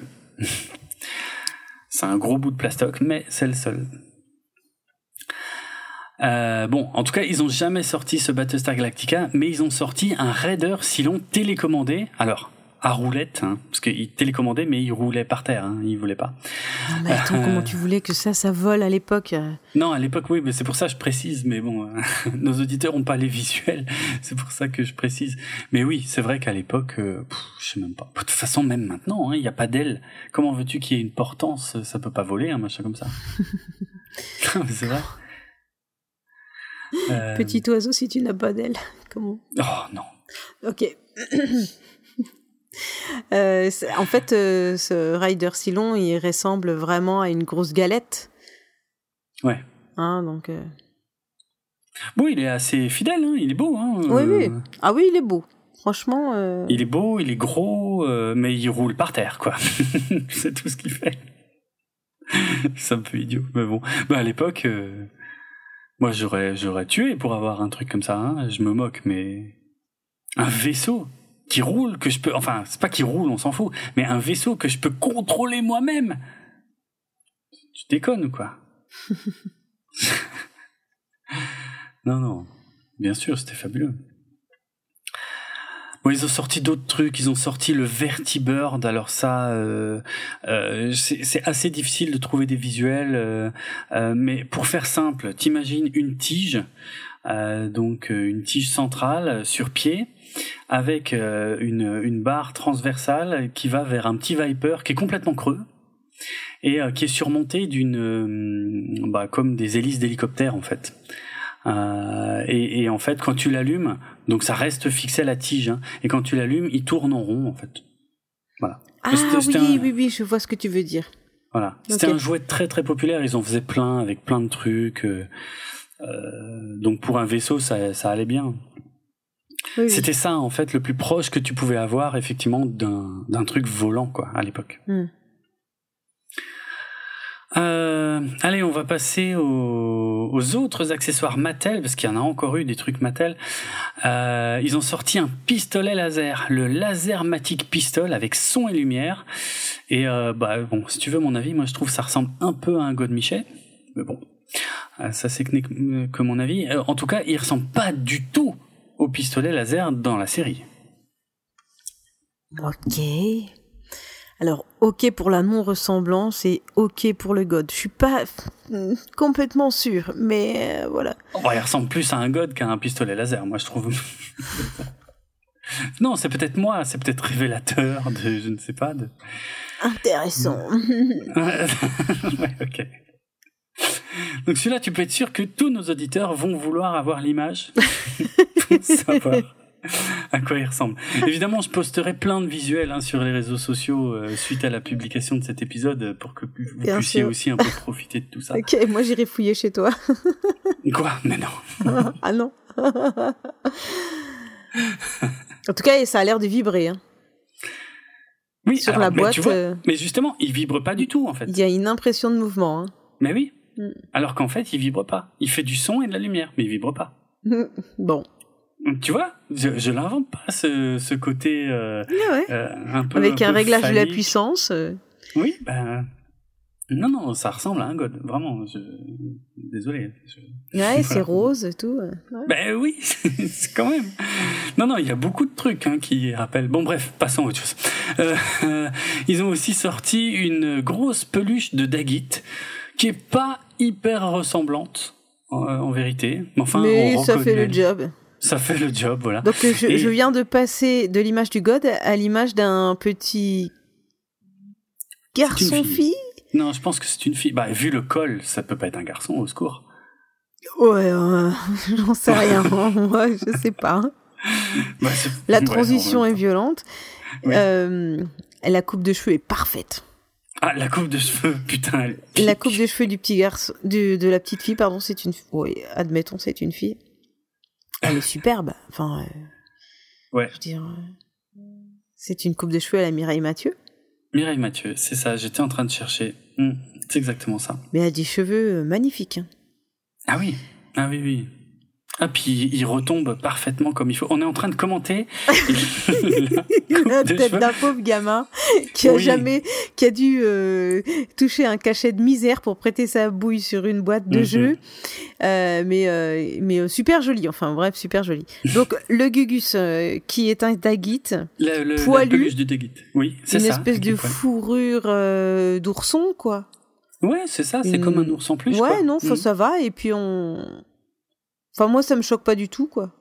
Non, il est pas, il est pas moche en soi, mais, mais si t'avais une photo du vrai Daguid de la série juste à côté, tu te rendrais compte à quel point, en fait, il ressemble pas du tout.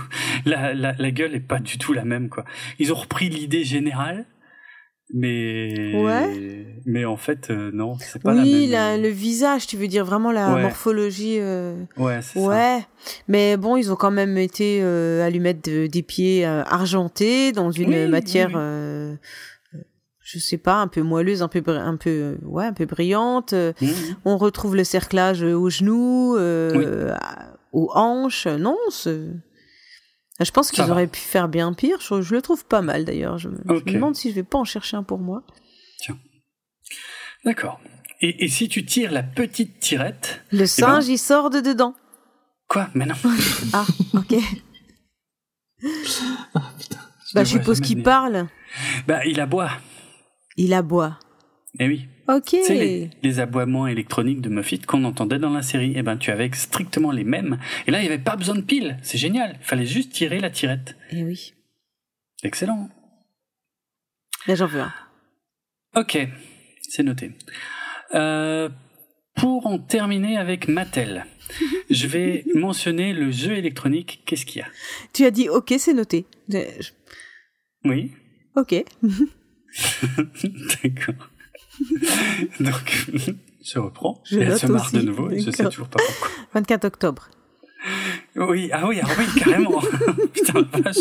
Ah oui, donc là, il n'y a plus aucune subtilité. Ça n'avait pas l'air subtil non plus ce que tu as dit. Hein. Non, c'est vrai. Ah. Ok. Je sais pas du tout si ça se trouve d'occasion, ça par contre. J'ai pas cherché. Tu noteras, j'ai pas donné de prix ni rien. Bon, on verra. Alors pour en terminer avec Mattel, il faut aussi mentionner le jeu électronique de poche Space Alert, qui est un bloc de plastique avec quelques boutons. Il y a trois rangées de Raider Cylon en haut, bon, en tout petit, hein, euh, et on contrôle le Galactica qui est en bas façon de parler. Le but est de tirer sur les tirs des lasers des Raiders Cylon avant qu'ils ne descendent et ne touchent le Galactica, sinon la partie est terminée. Il n'y a pas d'écran, c'est donc pas un jeu vidéo, puisque tout ce qui bouge est représenté par des petits points lumineux rouges qui s'allument ou qui s'éteignent. C'est tout. Euh, il faut pas mal d'imagination et il faut aussi supporter les sons électroniques assez horribles du jeu, qui est d'ailleurs plutôt difficile parce que les tirs de laser sont franchement rapides.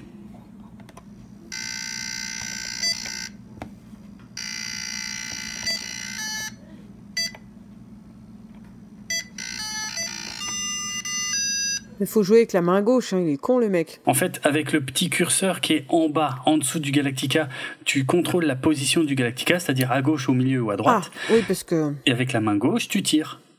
Ah, je vois le. D'accord, ok. Voilà.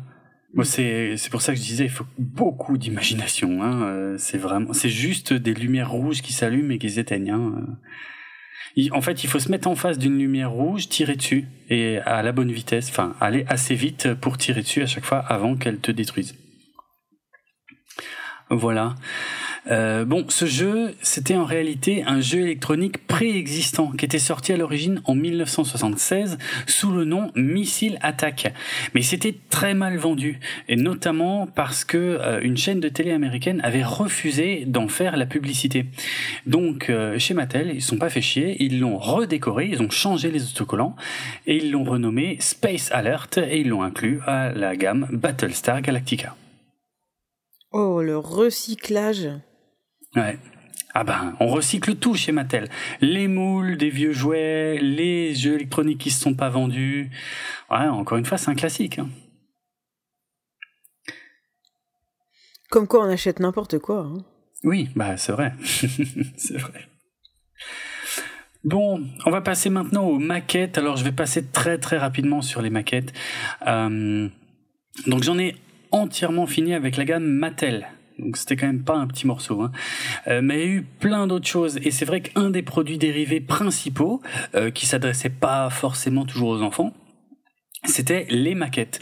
Euh, donc il y a eu des maquettes du Battlestar Galactica, du Base Ship Cylon, du Viper et du Raider Cylon qui étaient vendus par la marque Monogram à la fin des années 70 et qui étaient d'ailleurs bizarrement vendus en France sous la dénomination La Guerre des Étoiles dans leur catalogue de l'époque dont j'ai pu voir une, une photo, hein, donc euh, c'est vrai. Et ces maquettes ont été rééditées plus tard sous la marque Revel dans les années 90.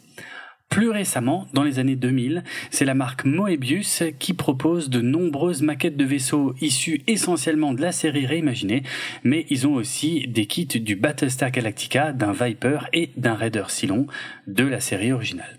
Ouais, les maquettes, euh, j'ai toujours trouvé ça sympa. J'en ai jamais fait. Ouais. Mais je trouvais ça fascinant, cette boîte avec à l'intérieur plein de petits morceaux comme ça qu'il fallait décrocher d'un grand rail euh, Mm. plastique. T'en faisais, toi?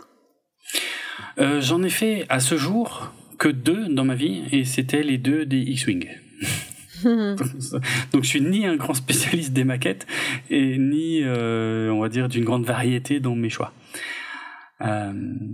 Ouais, tes choix m'étonnent pas d'ailleurs. hein. non, hein. Non. Est d'accord. Mais j'ai des maquettes en plus euh, pas montées qui m'attendent. euh, euh, on verra quand j'aurai le temps. C'est ce que je dis tout le temps. On va parler maintenant de tout un tas de produits divers sortis en 1978. Alors, il y a aussi une société Laramie qui a produit toute une gamme de tout petits jouets très peu chers estampillés Battlestar Galactica. Ils ont sorti quatre petits vaisseaux qui avaient rien à voir avec ceux de la série, un petit véhicule terrestre, rien à voir non plus, un yo-yo, un kaléidoscope, une boussole avec une image de la Terre. Ça, par contre, c'est très bien vu. Euh, des lunettes de soleil si longs, des petits puzzles mosaïques en plastique où il faut faire glisser les carrés pour reconstituer l'image. Je sais pas si tu vois ce que c'est. Euh, J'en avais quand j'étais gamin de ces puzzles mosaïques. Ah oui Ah, mais j'adore Ah, j'avais horreur de ces C'est vrai je je n'y arrivais jamais. Tu les as encore? Non, je pense pas Euh, en C'est avoir comme encore. si t'as une, euh, c'est comme si t'as un Rubik's cube mais une seule face. Oui, c'est ça, une Ah seule mais moi face à plat, j'adore ces trucs-là. avec euh, avec un carré qui était euh, vide, Vide, pour oui, que tu puisses pouvoir faire les glissades. Ouais. Ah mais je, je l'ai, euh, je défonçais tout à ça. Et, Ah ouais, euh, J'y arrivais pas, j'y arrivais jamais. et ok, bah je t'apprendrai quand tu seras Ah. grand. Merci. On en trouve encore des fois dans les dans les trucs un peu genre McDo ou des trucs comme ça. Ah oui, c'est vrai. Ouais, Ouais, ouais, comme un- exact. maintenant c'est euh, les jouets sont recommandés sans pile. Mais oui, On trouve encore des petites choses comme ça quoi. C'est vrai. Ah oui oui. Bah, ils en avaient. Ah, on jouera à ça tiens. Ah bah je, enfin, je peux pas dire que je suis impatient parce que ça va me rappeler mes traumas d'enfance, mes échecs d'enfance. Non, tu me regarderas. Ah bon alors. Tu pourras m'admirer pendant que je joue. Ah, dis donc ça c'est classe, ça va être un moment sympa. Et après on fera une maquette. Ah cool, ok. Et je suis pas non plus le, le grand expert des maquettes, hein. j'en ai fait deux, hein, je rappelle. Ouais, donc euh, ces petits jouets là. euh, Il y en avait des tas. Comment Bah, tu as attends, appelé ça, moi je... de- Alors j'ai pas encore dit le nom. Ah. C'est la société Laramie qui, qui sortait ça. Hmm. Euh, mais il y en a encore plein des trucs. Hein. Il y avait des fausses montres pour enfants, des porte-cartes, un portefeuille, un petit pistolet laser qui ressemble pas du tout à ceux de la série. Euh, il y avait ah oui, alors ça, je n'avais jamais entendu parler du silly putty. Je connaissais pas. Euh, c'est une sorte de pâte à modeler qui rebondit euh, si on la lance très fort par terre, mais aussi qui qui s'étire, euh, si, un peu comme de la pâte à modeler si on tire lentement dessus, ou carrément qui se casse si on tire dessus d'un coup de sec. Le slime de l'époque. Ouais, c'est un peu ça, ouais, clairement. Et moi, je connaissais pas du tout ça, le silly petit, mais on a, on a peut-être connu ça quand on était gamin, je sais pas. Et peut-être sous on n'avait pas le droit. Et peut-être qu'on n'avait pas le droit. Oui, ça, ça m'étonnerait. Je sais pas, mais euh, la pâte à modeler euh, dans le dans la moquette, euh, c'était de l'ordre du hein. hurlement primaire des parents, Ah bah, donc on n'était pas prêt d'avoir ce genre de truc. C'est vrai, c'est vrai. Euh, en tout cas, le silly petit Battlestar Galactica, lui, il brillait dans le noir. Oh la vache Alors ça, j'adorais par contre. hein. Ça, ça me fascinait quand j'étais gamin.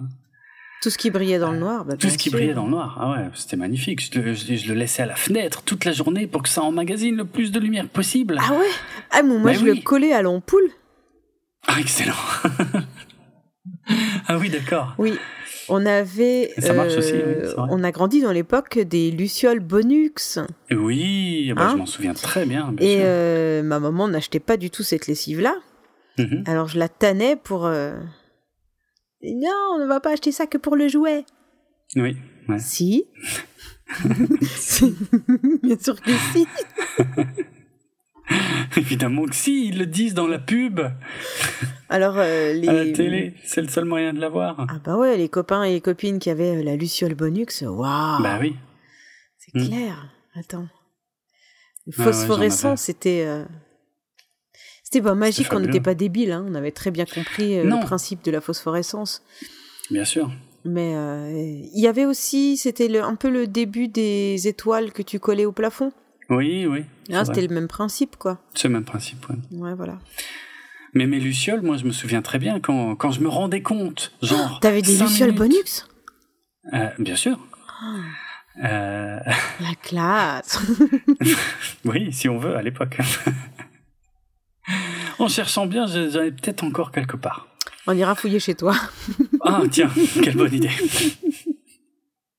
Ah non, merde, faut aller fouiller chez tes parents. Euh, peut-être qu'il y en a là-bas aussi, ouais, c'est vrai, c'est vrai, c'est tout à fait possible. Mhm. Euh, D'ailleurs, la plupart des jouets sont restés chez mes parents, ouais, ouais, Ouais. les- la grande majorité même, ouais. Euh, c'était pas ça que je voulais dire, bien sûr. Ce que je voulais dire, c'était que cinq minutes avant euh, de se coucher, quand je me rendais compte que j'avais pas laissé ma luciole à la lumière, j'étais fou. Et j'essayais de rattraper le truc et de la coller à l'ampoule, mais là, là vraiment, euh, tu sais, euh, le, Oui, oui. le geste désespéré, quoi. Mais ça marche. Enfin, c'est pas que ça marchait pas, mais je veux dire. euh, c'est super long, en fait. bah c'est ça en fait, ça, ça n'avait pas le temps d'emmagasiner de la lumière, du coup on éteignait la lumière et mon truc au bout de cinq minutes, bah ça brillait plus du tout, j'étais dégoûté. Tu Euh, pleurais bref. Non, bon, continuons l'émission, n'importe quoi. Euh, les produits Laramie, oui. Donc il y avait aussi des jumelles, des tampons encreurs, des accessoires de docteur, un simili Raider Silon en polystyrène qu'on pouvait faire planer, euh, un lance-hélice et, et aussi deux petits visionneurs de bande dessinée qui étaient en fait un espèce de faux écran. euh, enfin juste, il y avait juste un pourtour d'écran en fait et, tu avais un espèce de rouleau, une bande dessinée sur un rouleau et tu faisais rouler ton rouleau et, ça affichait une case à la fois dans le petit écran avec des avec des dessins que j'ai pu voir des photos euh, absolument immondes. Euh, vraiment non bah parce que j'ai un bouquin où il y a l'auteur du bouquin qui explique que lui il collectionne tous les comics Battlestar Galactica et quand il a entendu parler de ces deux petits visionneurs là, il s'est mis en tête de les trouver et c'est incroyablement compliqué à trouver. Et il y a passé, je sais pas, des mois, des années pour en avoir certains. Et c'est de la merde. Hein. Et quand il les a eus et quand il a vu... la- les dessins sont dégueulasses et les, les histoires, parce que je crois que c'est en une douzaine de cases, hein, peut-être Oui, l'histoire. hein. Mhm. Et les histoires n'ont aucun sens, n'ont ni queue ni tête. Mais euh, il l'a.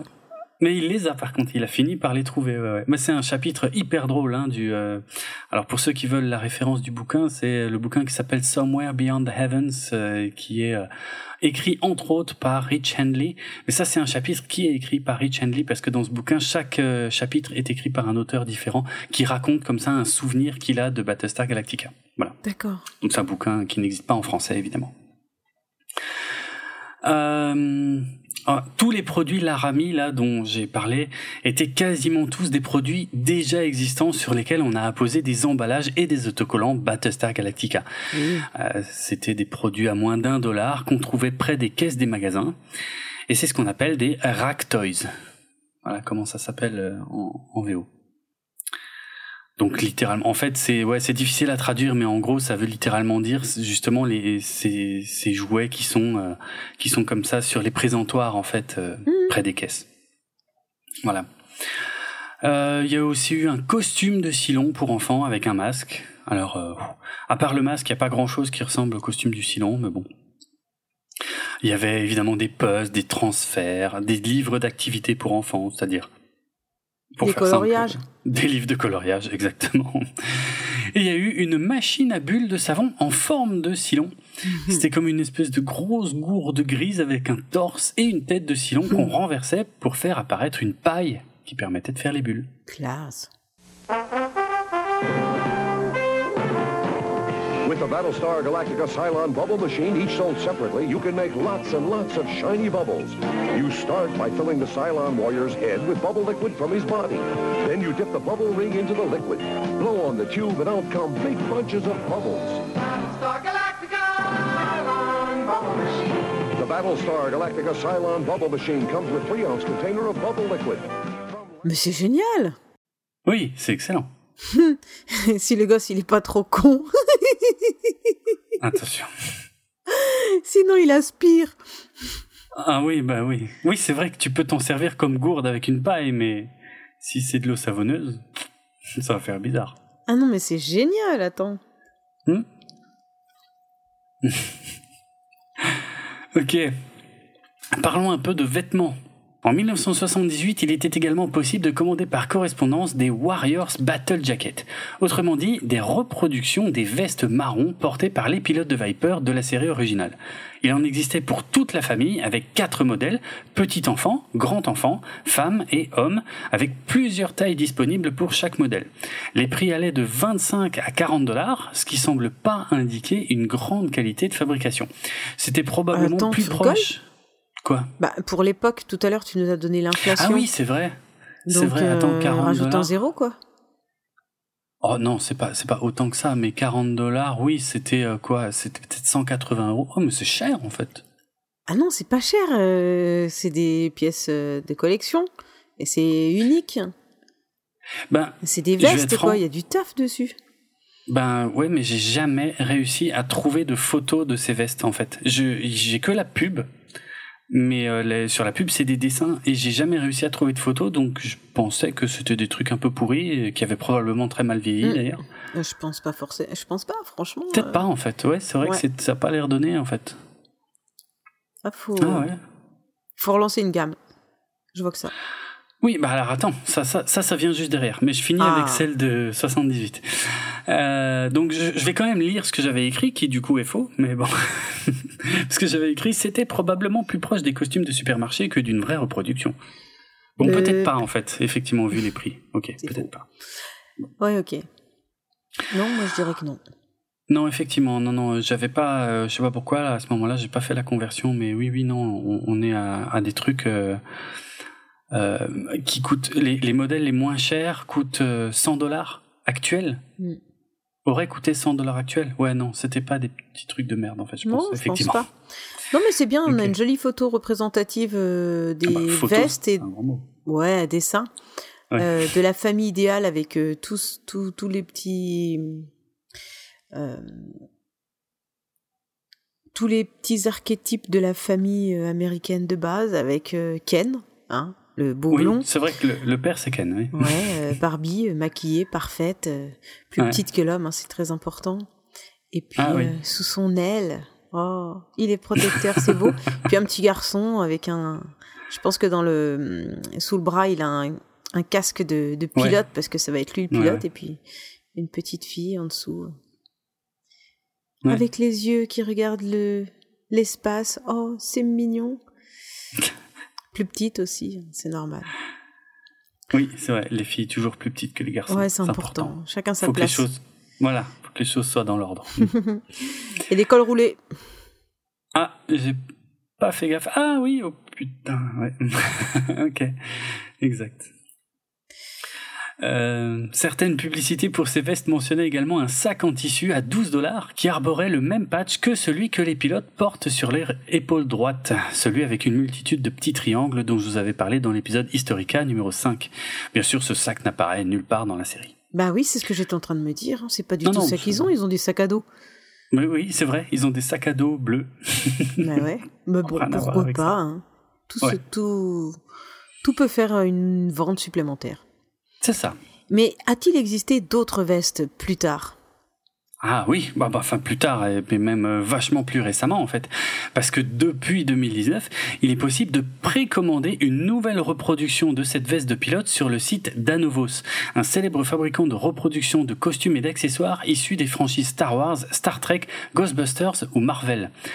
Comme il s'agit dans ce cas de reproductions très fidèles et de très grande qualité, les précommandes pour cette veste issue de la série originale affichent un tarif unitaire de 300 dollars pièce. Ah oui, il faut les précommander, donc c'est-à-dire faut- qu'ils te fabriquent ça qu'une fois que tu as passé la commande.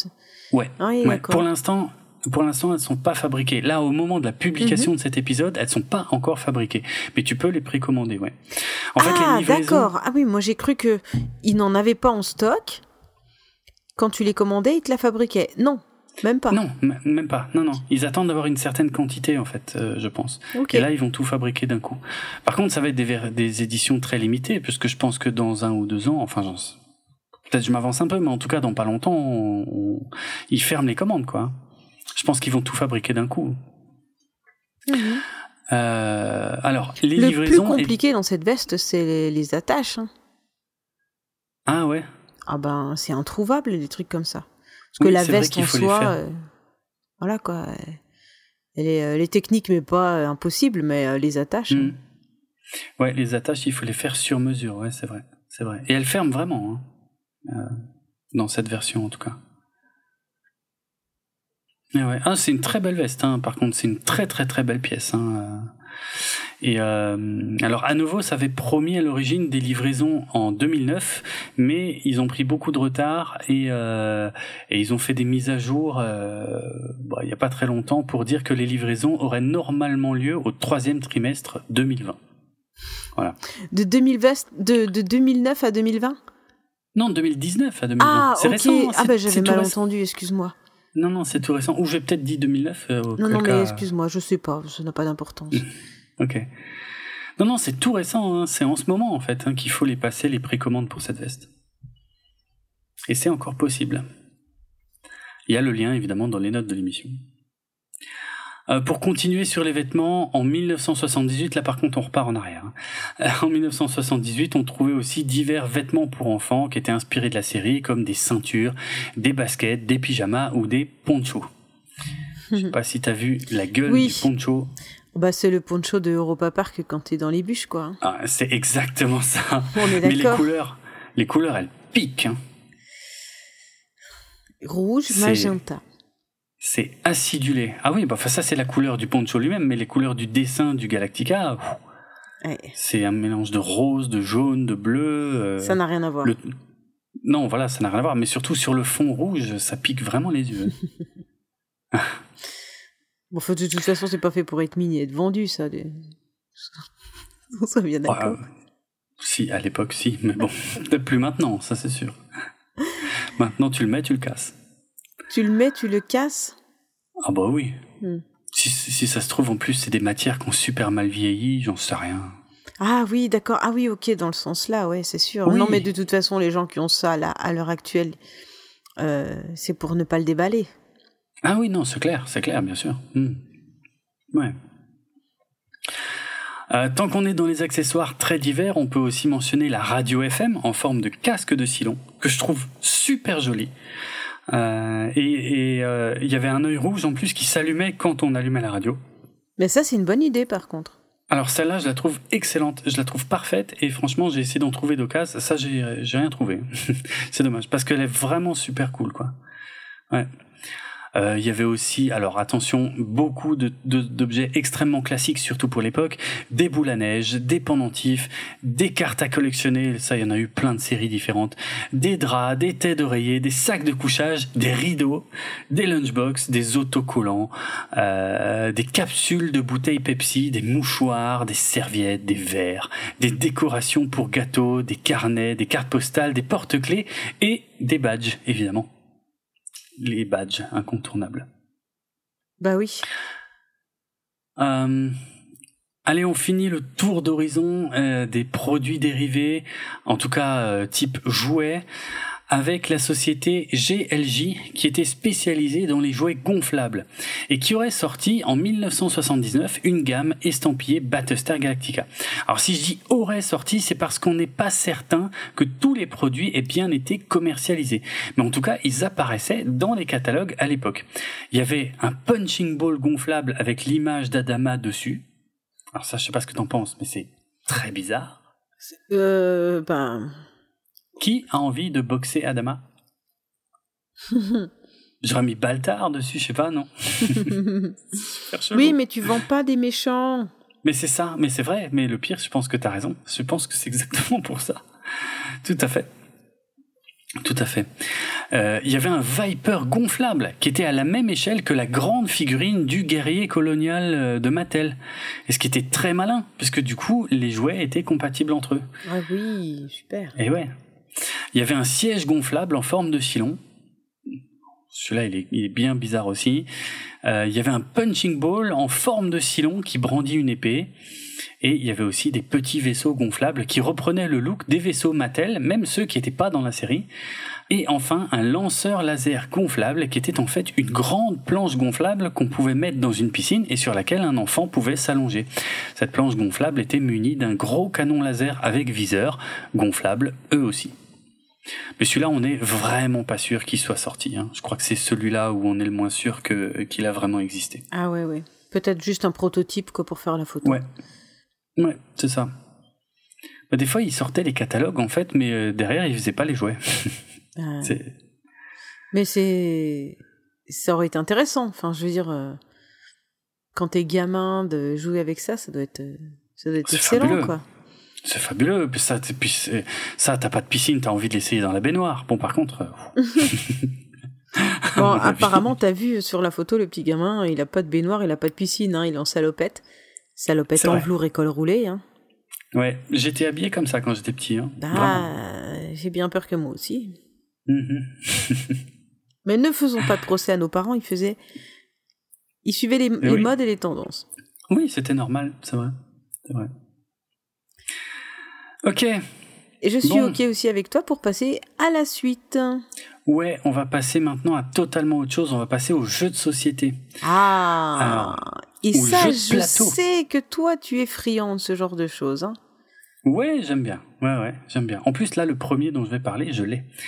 Euh, donc jeu de société ou jeu de plateau comme on dit maintenant, euh, qui a été édité par Parker Brothers en 1978. Alors étrangement, il s'agit pas d'un jeu où les coloniaux affrontent les Cylons. C'est un peu plus bizarre. En fait, euh, deux, trois ou quatre joueurs, pilotes de Viper, s'affrontent pour ramener une carcasse de Raider Cylon sur le Galactica. Le but est donc d'atteindre la carcasse en premier, de l'amarrer au Viper et de la ramener. Les joueurs possèdent divers moyens pour attaquer leurs adversaires et les renvoyer sur des planètes isolées ou sur le Galactica, mais sans le Raider Silon. Euh, bien que daté du côté des visuels et très simple d'accès, c'est un jeu extrêmement fun, aux multiples rebondissements qui font qu'il est impossible de deviner qui peut remporter la partie jusqu'au tout dernier moment. Vraiment, hein, je l'ai testé. Et oui, c'est ce que j'allais te demander, il me semble. Hein, tu l'as essayé, ok. Ouais, ouais, je l'ai essayé et, c'est vrai que. Partie dure combien de temps? Alors. Environ 10 minutes, une demi-heure, deux heures? Ça peut durer, non, non, ça peut, entre, entre 5 et 30 minutes grand maximum si tu tires le truc à fond, quoi. Ça peut aller très vite, comme ça peut, ça peut un peu tirer, mais, mais c'est extrêmement dynamique, hein, par contre. Mhm. Euh, et et il y a des rebondissements tout le temps, tout le temps, tout le temps, tout le temps. C'est euh, franchement, il est super bien pensé ce jeu. Il est, il est hyper fun. Euh, Vraiment, je trouve excellent. Alors, on peut le trouver sur le marché de l'occasion pour moins de 20 euros. Et si vous êtes prêt à mettre plus, euh, on le trouve également en version canadienne, c'est-à-dire en version bilingue, anglais-français, où toutes les indications, dont le mode d'emploi, sont rédigées dans les deux langues. C'est la version que j'ai. Euh, D'ailleurs, plusieurs produits dérivés sont sortis à l'époque au Canada sous le nom Battlestar Galactica, bien sûr. Mais comme ils ont là-bas l'obligation de traduire les titres en version française, également sous le nom L'Astroguerre des Galactica. Ce qui ne veut strictement rien dire, hein, ce qui est, ce qui est l'Astroguerre des Galactica. En fait, les jeux de société s'appelaient l'Astroguerre des Galactica et les jouets Mattel, non, c'était les, les maquettes monogrammes, elles, c'était l'Astroguerre de Galactica.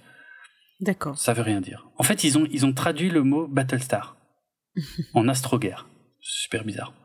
Bref. Euh, voilà pour ce jeu par cœur. Il est vraiment facile à trouver et il est, il est, franchement, il est vraiment super cool, quoi. Alors après, c'est, il est, il est simple, hein, mais et encore, euh, il y a quand même une petite composante euh, de stratégie. Mais pour les enfants, ça, ça passe bien, quoi. Et vraiment, j'ai été impressionné par le nombre de rebondissements qu'il peut y avoir dans une partie jusqu'au tout dernier moment. Vraiment, tu sais pas qui va ramener la carcasse, quoi. C'est, il- non, il est vraiment cool.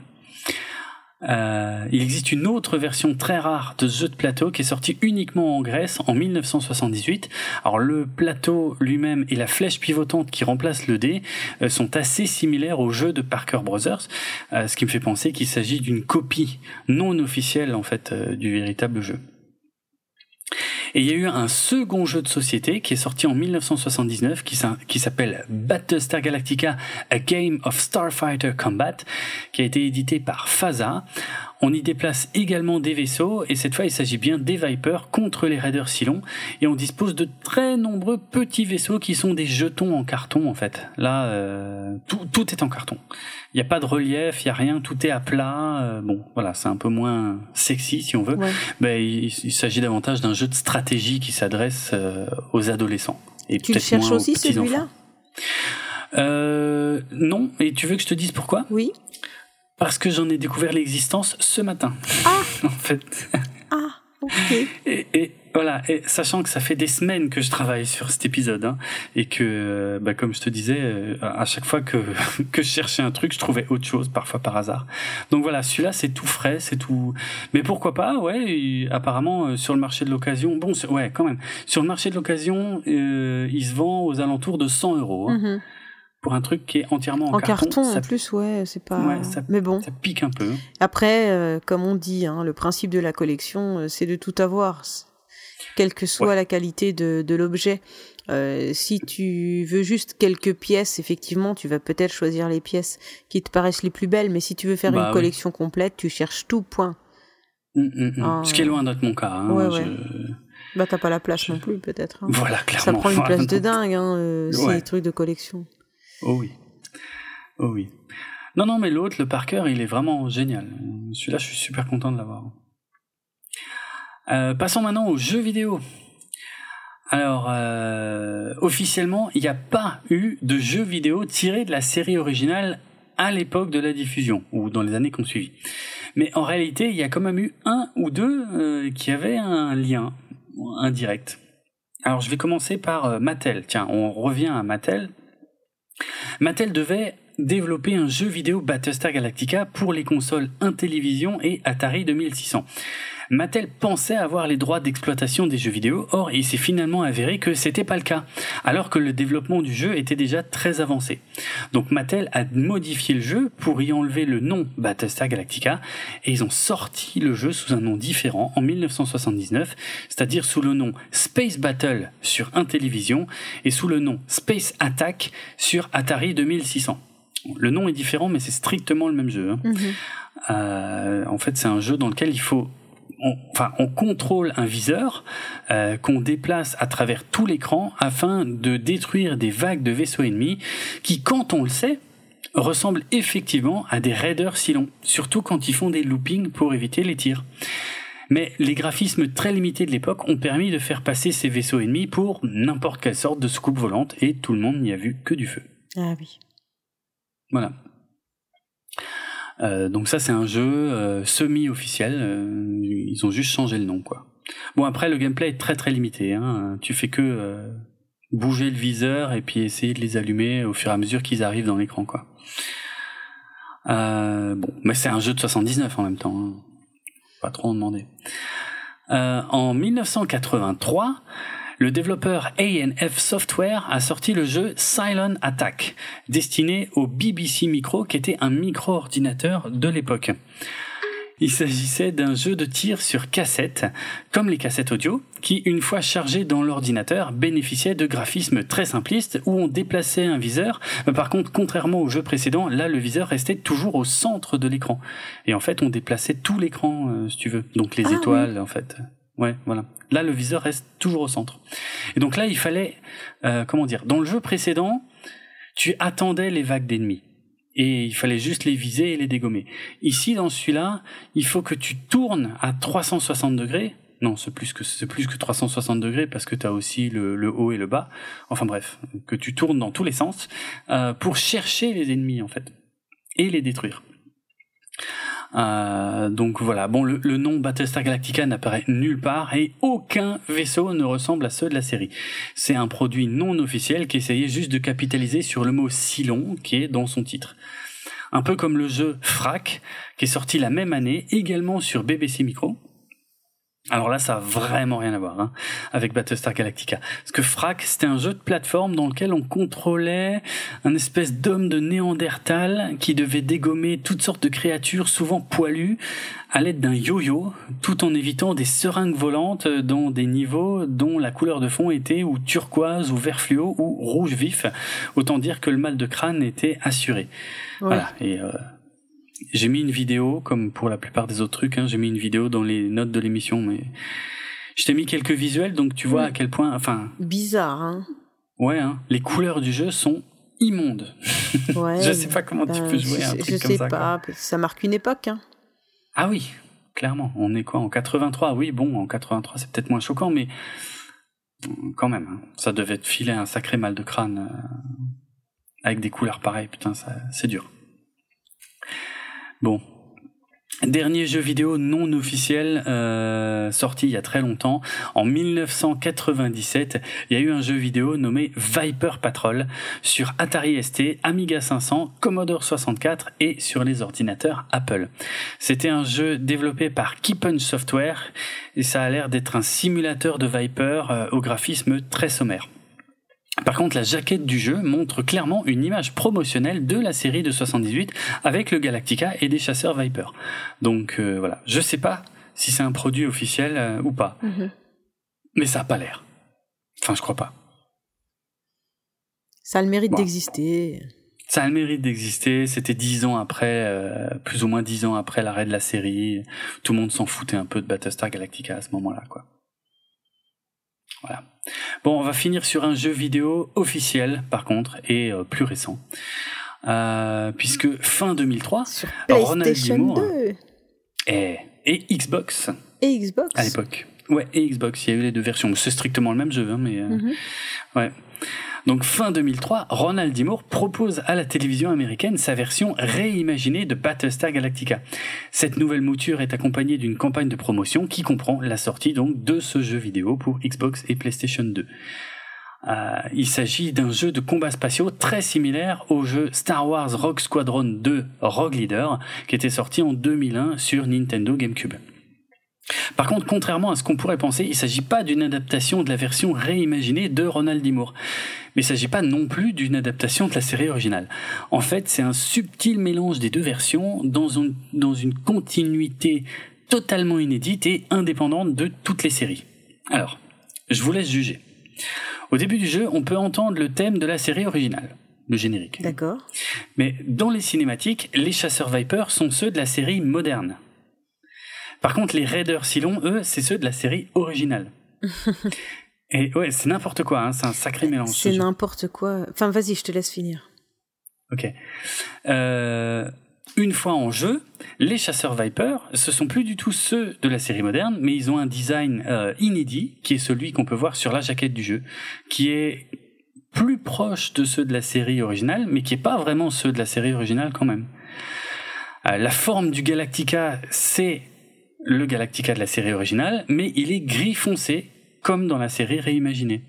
Les chasseurs Viper peuvent effectuer des demi-tours tout en conservant leur inertie de mouvement, et les vaisseaux font des bons PRL, comme dans la série réimaginée.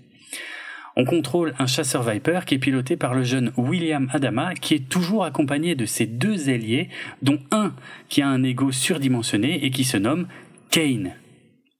C'est vraiment n'importe quoi. ça, Ah bah mélange oui. tout. Ah oui, ça mélange absolument tout. hein. Alors, soit le gars, c'est ça que je voulais dire, soit le gars, il a Ouais. jamais vu la série, il a conçu le jeu, ou la nana, hein, parce que Mais je pense qu'ils étaient plusieurs en fait, mais oui. il y avait un chef. oui, oui, c'est vrai, c'est vrai. Bien, Il y a toujours un chef de projet. c'est vrai, c'est vrai. Euh, soit il a pris que ce qu'il aimait bien dans chaque truc et s'est fait un petit kiff. C'est peut-être ça, ouais. Possible, hein C'est peut-être ça. Et j'aime bien Mm, un peu de mm. ça, un peu de ça, un peu de ça. Et voilà, il a Ah, fait sa recette à lui. Clairement ça. hein. C'est clairement ça parce que franchement, c'est c'est ça mélange tout et n'importe quoi. Bon, du coup, après, euh, au moins, c'est un scénario totalement inédit, quoi. hein. Mais euh, et niveau euh, maniabilité et, et intérêt du jeu, c'est comment? Parce qu'il me semble que tu m'en as parlé. et, euh, Oui, oui. hein? Alors la, la maniabilité, euh, au début, il faut un petit peu s'y faire parce que c'est euh, hyper sensible. Euh, au début, on passe beaucoup de temps à chercher les raiders si longs. On passe plus de temps à les chercher qu'à les détruire. Mais bon, mais ça, à la limite, ça va. Le problème, par contre, c'est la difficulté. La difficulté de ce jeu, elle est inhumaine. Mais vraiment, hein. ils ont pété les plombs. Je sais pas, c'est à se demander s'ils l'ont testé avant de le sortir. Euh, la première mission, elle est infâme, en fait. Je, je sais pas combien de fois j'ai dû la recommencer pour pouvoir y arriver. Ah ouais C'est de l'ordre première des mission. Tortues Ninja sur NES Mais ouais, c'est un peu ça, en fait. C'est un jeu qui est beaucoup plus punitif euh, que fun à jouer. Ah ouais, ok. Ouais, donc là, il y a eu un très mauvais équilibrage. Et euh, ouais, non, non, ils ont un peu craqué euh, sur la difficulté. Et en fait, et en plus, il y a un système de sauvegarde qui est euh, franchement foireux. Euh, parce que les, les niveaux sont, enfin, les niveaux peuvent être assez longs. Tu vois, une mission, ça peut durer 10, 15 minutes environ, peut-être un poil plus, je sais plus.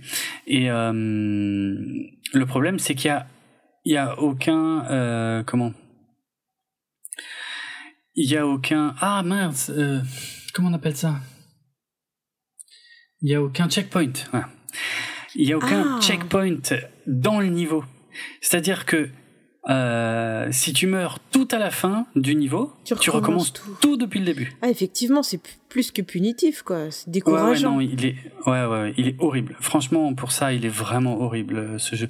En, en termes de graphisme, il est plutôt cool. En tout cas, il est, il est pour l'époque, il est très correct. Ouais, quand Un je vois les photos là visuellement, euh, je trouve Ouais, il que ça chouette, le hein. fait quoi. Le, le vaisseau Ah ouais. est bien dessiné. euh, derrière, t'as Mm. une euh, euh, une image de l'espace qui est assez assez cohérente quoi. Hein. C'est pas euh, Ouais, ça gros non, tout con euh, bleu ou noir quoi. Enfin non mais Ouais, c'est vrai. La boussole de gauche, elle est jolie. Le, Hmm. la- les niveaux. Alors, je sais pas, ça représente quoi Le niveau de droite euh, qui est vert et le niveau de gauche qui est bleu? J'imagine que c'est des balances de quelque chose, mais euh, c'est c'est pas mal fait, quoi. C'est Ouais, c'est correct. Il y en a un, c'est les lasers, c'est la puissance de tes lasers, et l'autre, c'est euh, tes boucliers. Mm. Euh, enfin, ton énergie, quoi, en fait. ok. Euh, non, ouais, graphiquement, il est très correct. hein. Il est un peu moins beau que Rogue Leader de Star Wars, mais il est, pour l'époque, ça va. Et, mais c'est la difficulté, quoi, qui est immonde. Franchement. Sound General Quarters. Set condition one throughout the ship. Attention all warriors. We are under attack. This is not a drill. Blue Wing, intercept and destroy all Cylon raiders. Orders acknowledged, Galactica. You heard the Lady Blue flight. In Git Blue Wing, this is Commander Magus. Watch your backs. Another flight of raiders is approaching. Cassia, try and get a trace on their point of origin. Yes, sir. I'm tracking their jump vectors now. I should be able to get a rough fix on where they came from. We copy that, Galactica. All ships, pick your targets and attack. Terrific. I'm missing the Triad tournament for this. I'm hit, but I can handle it. Forces are superior, Galactica Control. We need reinforcements. Alors, t'es arrivé Alors, à quel niveau Est-ce que je dis la vérité ou pas Non Ah Non. tu dis ce que tu veux, personne n'ira vérifier, et encore moins moi. Non, je vais dire la vérité. euh, J'y arrivais tellement pas que j'ai cherché des codes secrets que j'ai trouvés. Et donc, euh, il y a des codes secrets qui euh, qui rendent invincible et qui permettent d'activer plein d'options. Donc, j'ai fait ça parce que j'arrivais pas. hein, mais vraiment, j'y arrivais pas. Et c'est pas c'est pas mon style. hein, je veux dire sur les jeux vidéo. Non, non, ça c'était en vraiment, désespoir de vraiment. cause, Parce que j'ai Mm. passé plusieurs heures à essayer de passer le premier niveau. J'arrivais pas. Ouais, Ouais, voilà, c'est ça que tu pas. m'avais raconté. Euh, franchement, parce qu'en fait, le, le premier niveau, c'est pas qu'il soit difficile, c'est pas que je meurs. Le problème du premier niveau, c'est qu'il y a des raiders si longs qui attaquent le Galactica. Il faut vite les détruire, sinon le Galactica explose. Et en fait, le Galactica explosait toujours parce que le timing, il est mais tellement serré que t'as vraiment pas droit à l'erreur, quoi. Il faut pratiquement que tu passes jamais aucun temps à chercher des Vipers et à chercher des Raiders, je veux dire. Euh, sinon, il faut tout le temps être en train de tirer sur un Raider et de, les détruire, quoi. Sinon, euh, si t'as quelques secondes de battement, et ben à la fin, le Galactica explose. Et c'est infâme. et, le pire, c'est que c'est déjà hyper dur là, mais c'est loin d'être la fin du niveau, quoi. Donc, quand t'arrives par miracle à sauver le Galactica, tu passes dans une deuxième phase de la mission qui est euh, assez hardcore elle aussi. Et quand tu perds, eh ben tu recommences. Mais sauf que t'arrives pas à, repasser la première partie. C'est vraiment, franchement, j'en pouvais plus.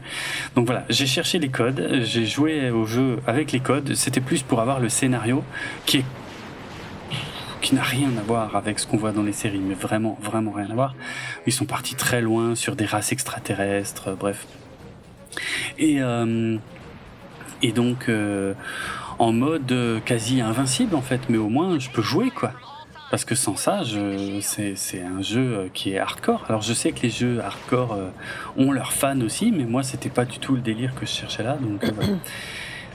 Mais le problème que j'ai, c'est qu'il y a un niveau du jeu où tu ne où tu contrôles pas un chasseur Viper, où tu contrôles en fait une, une tourelle du Galactica. Donc là, tu, tu, tu pilotes pas du tout le Ah, Galactica. d'accord. tu es euh, le, le Galactica est en train de traverser, je sais plus, un trou noir ou une ou une nova ou je sais plus quoi. Et en fait, là, tu contrôles juste une tourelle. Il faut que tu allumes les raiders euh, qui t'attaquent. Et ben, les codes que j'ai rentrés ne marchent pas dans ce niveau-là. Ils s'appliquent pas en fait, parce qu'ils sont activés. Hein. J'ai j'ai laissé toutes les options que j'avais mis euh, activées, mais dans ce niveau, ça marche pas. Donc du coup. Euh, euh, eh ben je suis euh, comment dire je suis soumis au jeu euh, normal et je n'arrive pas à passer ce niveau. Mais totalement impossible de passer ce niveau. Je n'y arrive pas. Je suis bloqué là. Je crois que tu dois détruire un certain nombre de chasseurs Viper et en fait ils sont tout petits ils sont super loin et j'en dégomme autant que je peux et je tire non-stop non-stop non-stop tout le temps sur tout ce que je vois. Et je suis toujours très loin du compte et je sais absolument pas comment faire parce que vu que c'est un jeu qui est pas non plus d'une popularité incroyable et ben euh, je trouve pas de solus euh, je trouve pas il y a pas de youtubeurs qui ont donné des astuces euh, ou qui te montrent comment passer les niveaux. Il y a rien. Et je n'arrive pas à passer ce niveau. Voilà Ah, peut-être qu'il Ouais, franchement, vendre. mais c'est vrai, non mais ce jeu, il est vraiment, mais la difficulté, c'est n'importe quoi, n'importe quoi. Ils, ils ont craqué. Bon après, l'avantage, c'est, on le trouve. Mais euh, ouais, t'as beaucoup de mérite de vouloir Ah, jouer euh, et de vouloir progresser dans le jeu, quoi, parce que je pense que t'aurais abandonné euh, déjà depuis longtemps sur n'importe Ah quelle bah autre oui, c'est franchise de jeu. Sauf Star Wars. Mais sinon, oui, oui, oui, j'aurais laissé tomber depuis longtemps. Parce que j'ai joué à des jeux Star Wars beaucoup plus mauvais pendant beaucoup plus longtemps. Mais bon, c'est une autre histoire. Euh, Voilà. Alors, j'avais encore des détails hein, sur le jeu. Alors, on- il est assez facile à trouver d'occasion et euh, je crois que je l'ai payé moins de 10 euros. Donc vraiment, euh, voilà, vraiment facile à trouver et pas cher. Parce que ben il est pas très recherché. Et franchement je comprends pourquoi. Il est infâme ce jeu. Euh, alors, qu'est-ce que je disais? Oui, que nous, on incarne William Adama, en fait, qui est, chasseur de Viper, et, euh, et, en fait, qui combat les forces du leader impérieux tout au début de la guerre contre les Silons. En fait, Adama est jeune dans ce jeu. Et, euh, et d'ailleurs, les Silons du jeu, ils ont un look robotique qui est complètement inédit, hein, qui ressemble à aucune série. Euh, alors, il y, a encore quelques éléments. Hein. Les pilotes de Viper ont des casques qui ressemblent aux casques en coiffe de pharaon de la série originale. Euh, mais euh, je parlais des codes secrets en fait. Parmi les codes secrets qu'on peut rentrer dans le jeu, enfin en fait je crois qu'il y en a qu'un qui débloque tout. Hein. Il faut juste le trouver. Et là je l'ai absolument pas sous les yeux, sinon je l'aurais donné. Euh, mais une fois qu'on rentre ce code secret, on peut remplacer les ailiers euh, normaux par deux ailiers très spéciaux, c'est-à-dire Apollo et Starbuck. Euh, mais les vrais Apollo et Starbuck parce que leurs voix ont été enregistrées spécialement pour le jeu par Richard Hatch et Dirk Benedict, les acteurs de la série originale. Et ça, c'est classe. Ouais. Ça, c'est hein, classe, c'est ce que j'allais dire. Et les développeurs du jeu avaient même voulu aller plus loin pour profiter de la présence des acteurs. Euh, ils avaient scripté un niveau bonus où Apollo et Starbuck de la série originale remontaient le temps pour empêcher la mort du jeune Adama au cours d'une mission. Mais ce niveau a finalement pas été inclus dans le jeu.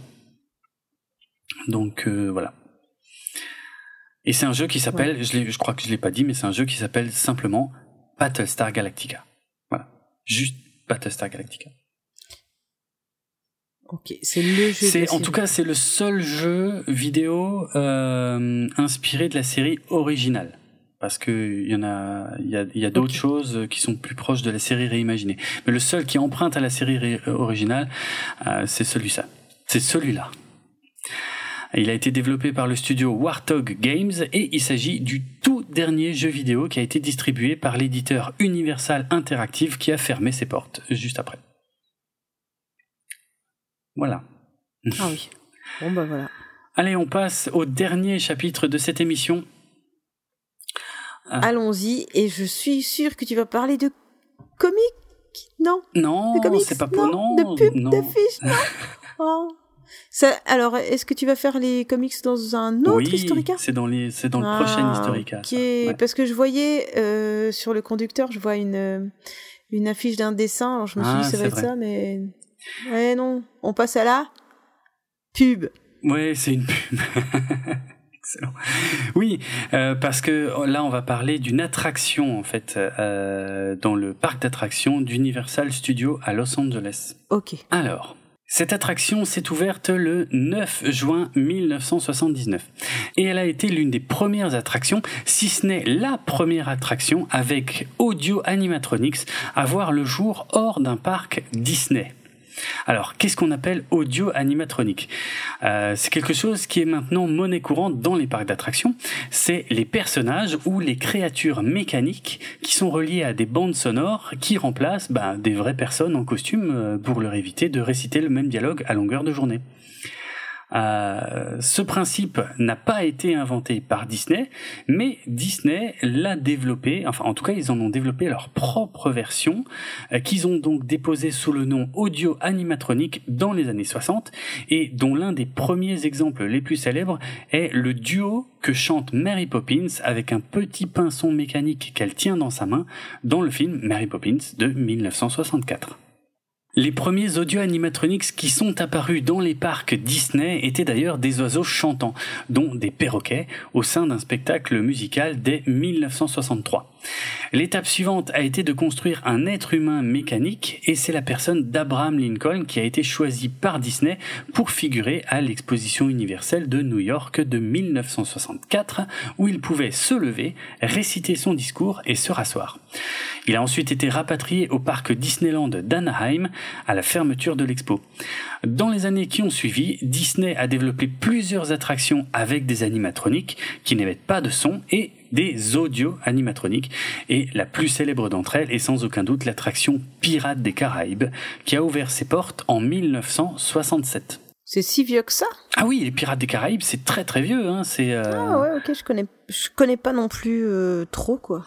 Ok, bah euh, bon, c'est assez simple. hein. De toute façon, c'est c'est juste que c'était une des premières grosses attractions avec beaucoup d'audio animatronique, donc où on avait l'impression vraiment de se plonger dans l'univers des pirates. Euh, donc avec vraiment les décors plus tous les personnages euh, enfin vraiment voilà et c'était c'est une c'est une attraction extrêmement célèbre qui a eu beaucoup de succès et c'est pour ça que euh, ben, euh, beaucoup plus récemment euh, ils ont décidé d'en faire une franchise de films et de produits dérivés quoi mais c'est très vieux en fait les Pirates des Caraïbes Ah bah tu vois, j'aurais appris quelque chose. Ça, je, je savais pas du tout du tout. Ok. Alors revenons au studio Universal en 1979 avec l'attraction Battle of Galactica. En plus d'être la première attraction avec audio animatronique hors d'un parc Disney, elle est aussi considérée comme la première attraction à combiner des animatroniques avec des lasers, mais aussi de véritables acteurs en chair et en os. Lasers ready. The Battle of Galactica has begun. Where are the humans? They are on the Universal Studios tour at the collapsing bridge and suspect nothing. We will capture them. In the doomed glacier expedition We will torture them. at the shark, We will annihilate them. they are here. The Battle of Galactica has begun. At the Universal Studios tour. Il a vraiment cette gueule-là, l'em- Non. l'empereur? Ils l'ont changé. Non, mais effectivement, tu fais une excellente remarque. Ils ont modifié le leader euh, impérieux euh, pour lui donner une tête euh, plus agressive et plus méchante. On reconnaît un peu hein, le, le style de celui qui était prévu à l'origine, mais ils l'ont ils l'ont refait en mieux, si on veut. Ouais, ouais.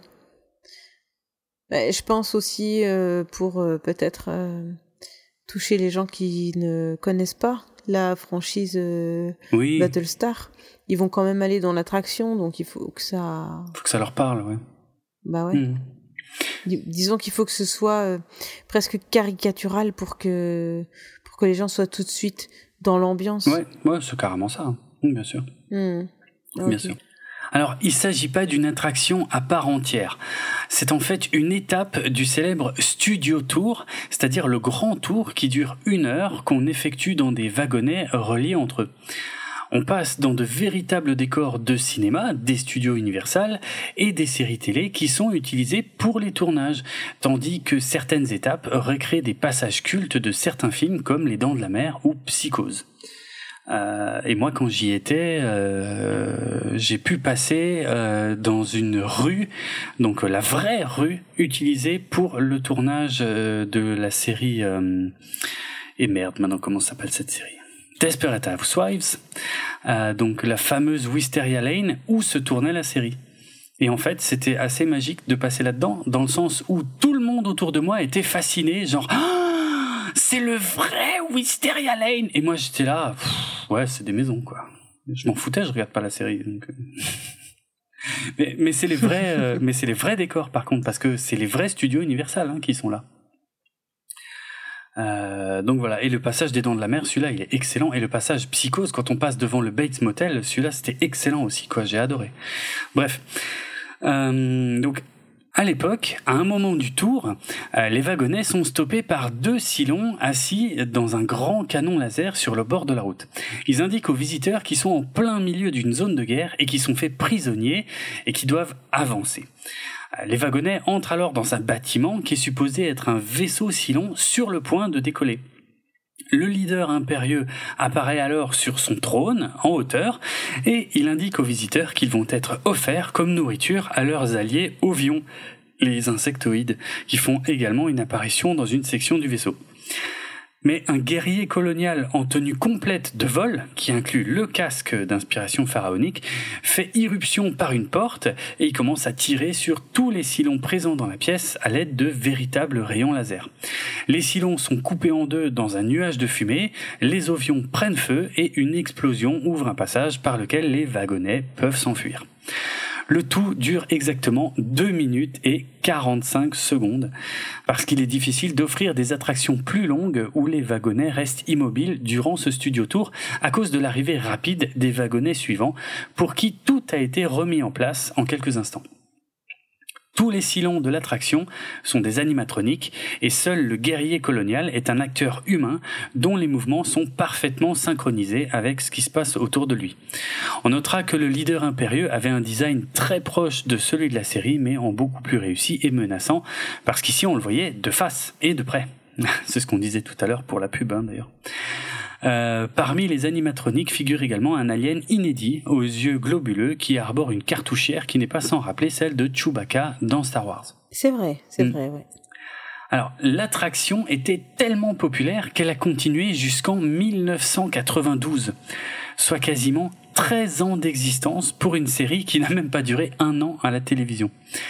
Elle est apparue dans plusieurs séries télévisées, comme par exemple l'épisode 11 de la saison 2 de l'agence Tourisque en 1983, avec la fameuse scène où on voit Futé qui semble reconnaître un silon qui passe devant lui, puisque Futé était joué par Dirk Benedict qui avait interprété Starbuck. Oh, c'est joli Ouais. clin d'œil. Euh, et l'attraction est également euh, dans le film inspiré de la série télé Get Smart, qui s'appelait Max la menace en français. C'est un film qui est sorti en 1980 sous le titre The Nude Bomb en VO et Le plus secret des agents secrets en VF.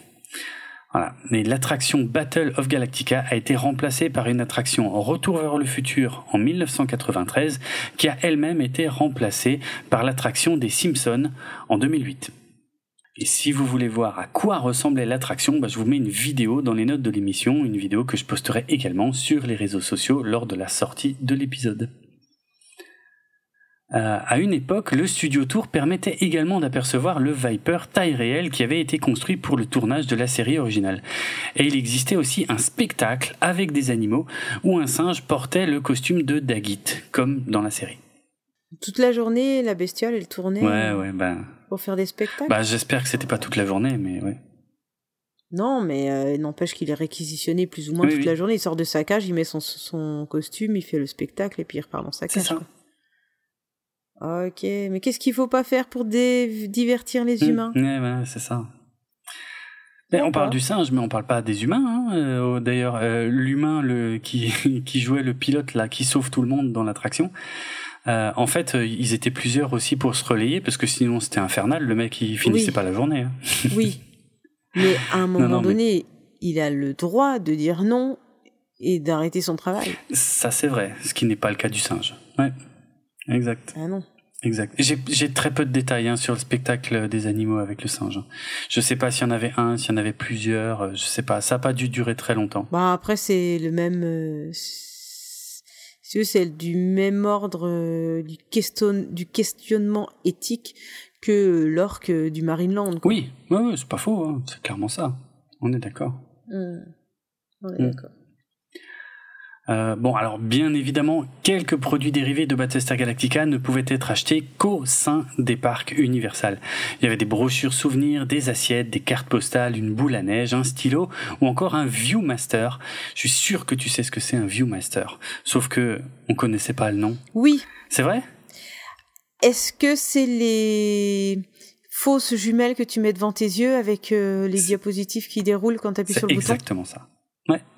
Ah, ah, tu t'attendais Ah, pas à ce que j'ai la réponse. non, hein Bravo. Ouais, c'est exactement ça le Viewmaster. Ouais, ouais. Elles étaient, elles C'était génial. Hein oui, bah pas Ah, toujours. Euh, écoute, j'ai vu chez ah merde, est-ce que c'est chez Parcimonie ou pas? Enfin, peu Hmm. importe. Une copine, euh, elle avait retrouvé ça et les gosses ils jouent avec maintenant. Excellent. Et regarde les trucs. Alors c'est euh, souvent c'était des des choses que tu achetais quand tu allais visiter Oui. quel- un, un, un Oui, oui, monument, hein, ou un musée ou n'importe quoi, euh, la Tour Eiffel ou Paris, puis tu avais des images, euh, ouais. Ou... Ouais, voilà. Donc non, je crois que j'en ai vu des autres que rouges, mais Ah en ouais. tout cas, je vois très bien de quoi tu parles. Bon bah voilà, bah il y avait un ViewMaster qu'on pouvait acheter sur place avec des diapositives donc du Studio Tour et quelques images de l'attraction Battlestar Galactica. Parce que la plupart des objets qui étaient euh, euh, des souvenirs qu'on pouvait acheter sur place, en fait, c'était pas juste des souvenirs Battlestar Galactica, hein, c'était des c'était des souvenirs. Des magasins de souvenirs. Oui, oui, quoi. mais Bah oui. mais mais c'était des souvenirs du du parc en général ou du Studio Tour en général. Voilà. Oui, oui, Hmm. je comprends. Comme dans tous les parcs, Ouais, euh, oui, tout à fait. il y a un petit peu de tout, puis il y a aussi plein de choses qui n'ont rien à voir. Oui, ça, c'est bien vrai. Ouais. Mais ça marche. Euh, oui, bah oui, que t'as envie d'acheter quand t'es dans ces endroits-là. Bah, pas moi, hein. Non, t'as des enfants. Ah, t'as des enfants, oui, donc t'es obligé d'acheter quand Hmm. t'es dans ces endroits-là. Hmm, Voilà. C'est autre chose. C'est un autre principe. Donc, euh, non, mais le parc, c'est génial parce que tu emmènes ton enfant dans un endroit qui coûte une Mhm. blinde pour qu'il parte en pleurant. Est-ce que t'as dit non, tu prends pas ça C'est hyper gratifiant pour un parent. C'est vrai que c'est classe comme expérience, c'est vrai. Ouais. Non, ouais. Pas mal. Donc, il faut aller au parc sans les enfants. Oui, On va vraiment finir par penser que je déteste les enfants, ce qui est pas le cas. non, mais c'est drôle. Euh, oui, c'est drôle. Euh, alors, les rares objets qu'on pouvait acheter sur place qui étaient vraiment 100% Battlestar Galactica, il y avait un Ouais. stylo, euh, une Oh. boule à neige et probablement le, le plus gros objet, en tout cas avec le plus gros visuel Battlestar Galactica, et ben c'était le sachet qu'on te donnait quand tu sortais de la boutique souvenir euh, avec donc tous tes souvenirs dedans. Et ben il a existé à une époque un sachet euh, entièrement Mm. aux couleurs de l'attraction Battlestar Galactica. Et ce sachet est une véritable pièce de collection maintenant. hein. Hmm. Bon, l'avantage, c'est qu'en théorie, il n'est pas censé vieillir. Oui, à l'époque, c'est vrai que c'était pas du tout biodégradable. Loin de là. Non. Donc, t'as déjà l'avantage là, quoi. C'est vrai, c'est vrai. Mais, euh, mais c'est vrai que c'est triste, hein, niveau euh, qualité des, des souvenirs. Non, il n'y avait euh, pas grand chose. Et, et je peux te dire que j'en ai regardé des photos et des vidéos et tout, et de tous les objets souvenirs. Ouais, bon, Ouais. t'avais, t'avais des, il y avait des belles brochures, tu vois, et tu, tu pouvais, ouais, les cartes postales, tu vas voir des photos de, de l'attraction, quoi, mais euh, à part ça, euh, et la boule à neige, euh, bah, ça allait pas bien loin, quoi. Hmm. Voilà. Alors, on arrive, on est quasi à la fin, euh, parce que malgré la liste déjà impressionnante de produits dérivés que j'ai donnée jusqu'ici, je tiens à préciser que celle-ci n'est pas exhaustive et qu'il existe d'autres produits dérivés que j'ai pas mentionnés, notamment au niveau des figurines, puisqu'il existe par exemple euh, des figurines récentes en plastique mou de Starbucks ou d'un Silon qu'on peut tordre dans tous les sens. Mais euh, enfin, moi, personnellement, j'en ai jamais trop vu en France. Ah mais en France, il n'y en a pas. Mais attends, euh, Ah, on est qui, d'accord qui a vu la série originale en France, quoi Je veux dire, euh, euh, bon, il y a des il y a des gens qui l'ont vu, bien sûr, hein, mais enfin, ça n'a pas non plus bénéficié de rediffusion à foison. Carrément tu pas, vois quoi. Voilà. Ah ouais, ouais. C'est en gros, c'est passé une ou deux fois à la télé et encore pas tous les épisodes. Alors vas-y pour marquer une génération comme ça, quoi. hein. Puis pas sur euh, des chaînes. euh, Enfin, il me semble Si, pas. si, si, c'était sur la genre la une et la deux. Ah ouais? Ouais, ouais, je te promets. Ouais, ouais. Mais c'est, mais c'est vieux, hein. C'est en 80, 81, 82 dans ces eaux-là. C'est méga vieux. Hmm. Et je te dis, ils ont pas tout passé, et encore moins dans l'ordre. Enfin bref. euh. non, bien sûr que ici, il n'y a pas de marché pour ça, quoi. Il y a vraiment pas de marché pour ça, c'est clair et net. hein. Non. Nous, on avait Martine. Oui, ah c'est pas la même. euh. Putain, c'est vraiment pas pareil. Oui, c'est clair, c'est clair. Euh, Après, je sais pas si tu vois ce que c'est les Funko Pop. C'est des figurines qu'on trouve maintenant absolument partout, et, et surtout, ils ont toutes les franchises. Ils font tout, tout, tout. Il y a des Funko Pop de tout. Et évidemment, il y a des Funko Pop Battlestar Galactica. Les petites boîtes euh, carrées, là. euh, Ouais, c'est ça. C'est ouais, ouais, exactement. leur- les grosses têtes. C'est les grosses têtes avec les grands yeux tout ronds. Ouais, c'est exactement ça, les Funko Ouais. Pop. Ouais, ouais. Et ben, il y en a quelques-uns. Euh, Il y en a de la série réimaginée, mais il y en a aussi de la série originale. Ils ont sorti Apollo, Starbuck, Adama, un Silon et évidemment un Silon version collector. Et qu'est-ce qu'il a de différent, le Silon collector? Et doré. Eh, t'as vu? On n'a pas réinventé le. Non. hein Comment est-ce que c'est quoi cette expression? Euh, On n'a pas réinventé la roue. Non. clairement pas. Non, non, le... les grands principes du marketing n'ont pas changé depuis 40 ans. Ouais. Voilà. Bon, il y a aussi les vaisseaux miniatures de la collection Hero Collector de chez Eagle Moss, euh, dont j'ai déjà parlé dans des épisodes Signa, euh, dont quelques-uns proviennent de la série originale, c'est-à-dire le Galactica, un Beship Cylon, un Viper et un Raider Cylon, qu'on peut acheter actuellement neuf pour le prix de 50 euros. D'accord. Avant de conclure, parce que là c'est bon, on est à la fin, ça y est. Euh, mais avant de conclure, je tiens à remercier Monsieur Tritter et G-Code pour leur contribution à la préparation de cet épisode. Merci beaucoup, beaucoup à vous deux. Pourquoi Moi j'aime bien savoir pourquoi. ah sais si, pourquoi. je sais. Mais oui, Moi je sais pourquoi. je te l'ai déjà montré. Voilà. Il, euh, ah, c'est tout? Bon, Ok, bon, les gens sauront pas. Ah non, bah, va.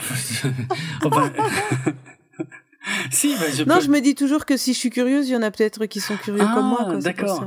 Non, bah ok, bah oui. Alors je peux, euh, oui, c'est vrai, t'as raison. Je j'avais pas l'intention, mais en fait, pour ça n'a, oui, je peux très bien l'expliquer. S'il y, a- il y a rien de secret. En fait, il y a un magazine qui existait. Je sais. Je crois pas qu'il existe encore. Euh, il y a un magazine qui existait au début des années 2000 qui s'appelait Dixième Planète et qui était consacré aux, figurines et aux produits dérivés de toutes les franchises. Et il y a un numéro, euh, il y a un numéro qui a qui était consacré avec un dossier en tout cas, avec un gros dossier euh, consacré à la série originale euh, Battlestar Galactica. Voilà.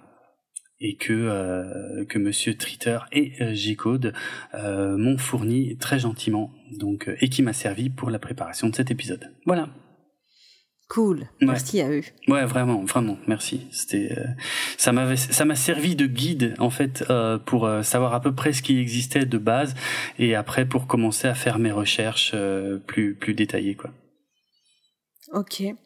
Eh bien, euh, avant de conclure, euh, moi je voulais dire que c'était euh, très agréable de voir toutes ces euh, tous ces objets euh, qui sont en rapport avec la série dont on parle tout le temps, Mm. euh, que je découvre, hein, puisque depuis le départ c'est le c'est les, ma ligne directrice, euh, la découverte de tout ça. Et euh, et s'il y en a qui ont réussi à faire des super belles collections de de, de tous ces objets dérivés, ben c'est cool pour eux quoi. Ouais, ouais, c'est clair. Puis Si, si vous Il y a des, belles pièces. Ouais, il y a vraiment moyen d'avoir quelques belles pièces. Ouais. Ouais, voilà. Mm. Il y a il y a tout ce qui va autour bien sûr, mais euh, je pense qu'il y a des belles pièces pour euh, pour se faire plaisir. Ouais, bah d'ailleurs, s'il y a des auditeurs qui ont éventuellement des belles pièces, bon, je sais que c'est plus rare hein, en France en ce qui concerne la série originale, mais voilà, n'hésitez pas à envoyer des photos et je les partagerai sur les réseaux sociaux. Mm. Ok, bah merci à toi euh, de m'avoir accompagné euh, pour cet épisode Historica. C'était. je reviendrai pas à chaque fois, hein, Non? Je, je te rassure. Non. Ok. Non non, euh, c'était euh, c'était l'occasion de tester aussi et puis euh, puis voilà. ok. Non, mais euh, oui, et puis ça, je pense que c'était un peu plus vivant comme ça parce que là, il y avait quand même beaucoup, beaucoup, beaucoup, beaucoup, beaucoup, beaucoup, beaucoup d'objets. Beaucoup d'infos, Ouais, voilà, et c'est vrai qu'on en avait parlé et, et euh, je t'avais posé la question sur euh, est-ce que ça sera indigeste ou pas à écouter? voilà. Donc, euh, Bon, ben, j'espère que ça l'est un peu moins grâce à toi. Ouais, pas. moi je suis les fibres. Si vous mangez que des pâtes, moi je suis, Oh les, non, je suis oh les non. fibres pour. Non, Non, t'as pas dit ça. Non. Non. ok, j'ai pas dit ça. Concluons. Je te laisse la parole. Ah bon? C'est moi qui. euh, Ouais. Ok. Je vais quitter le vaisseau. Oui, défais la ceinture d'abord parce que sinon. Euh, Alors, le podcast Galactifrac fait partie du label Podchose et il est disponible sur PodCloud ainsi que sur Apple Podcast, Spotify et de nombreuses applications iOS et Android. Retrouvez les notes de l'émission sur galactifrac.lepodcast.fr et suivez-nous sur Twitter, Facebook et Instagram pour du contenu supplémentaire en lien avec cet épisode. Et donc pour cet épisode, évidemment, il y en aura beaucoup, beaucoup, beaucoup, beaucoup de photos, mais aussi des vidéos. Euh, notamment toutes les publicités euh, dont vous avez entendu le son, et ben euh, vous pourrez aussi voir la version vidéo. Voilà, moi c'est Draven et sur Twitter, vous pouvez me suivre sur le compte @dravenardrock, ça s'écrit D-R-A-V-E-N-A-R-D-R-O-K. Et toi c'est Karine et sur Twitter, on peut te suivre sur le compte @kikrine K-I-K-R-I-N-E. À bientôt tout le monde. À bientôt, salut.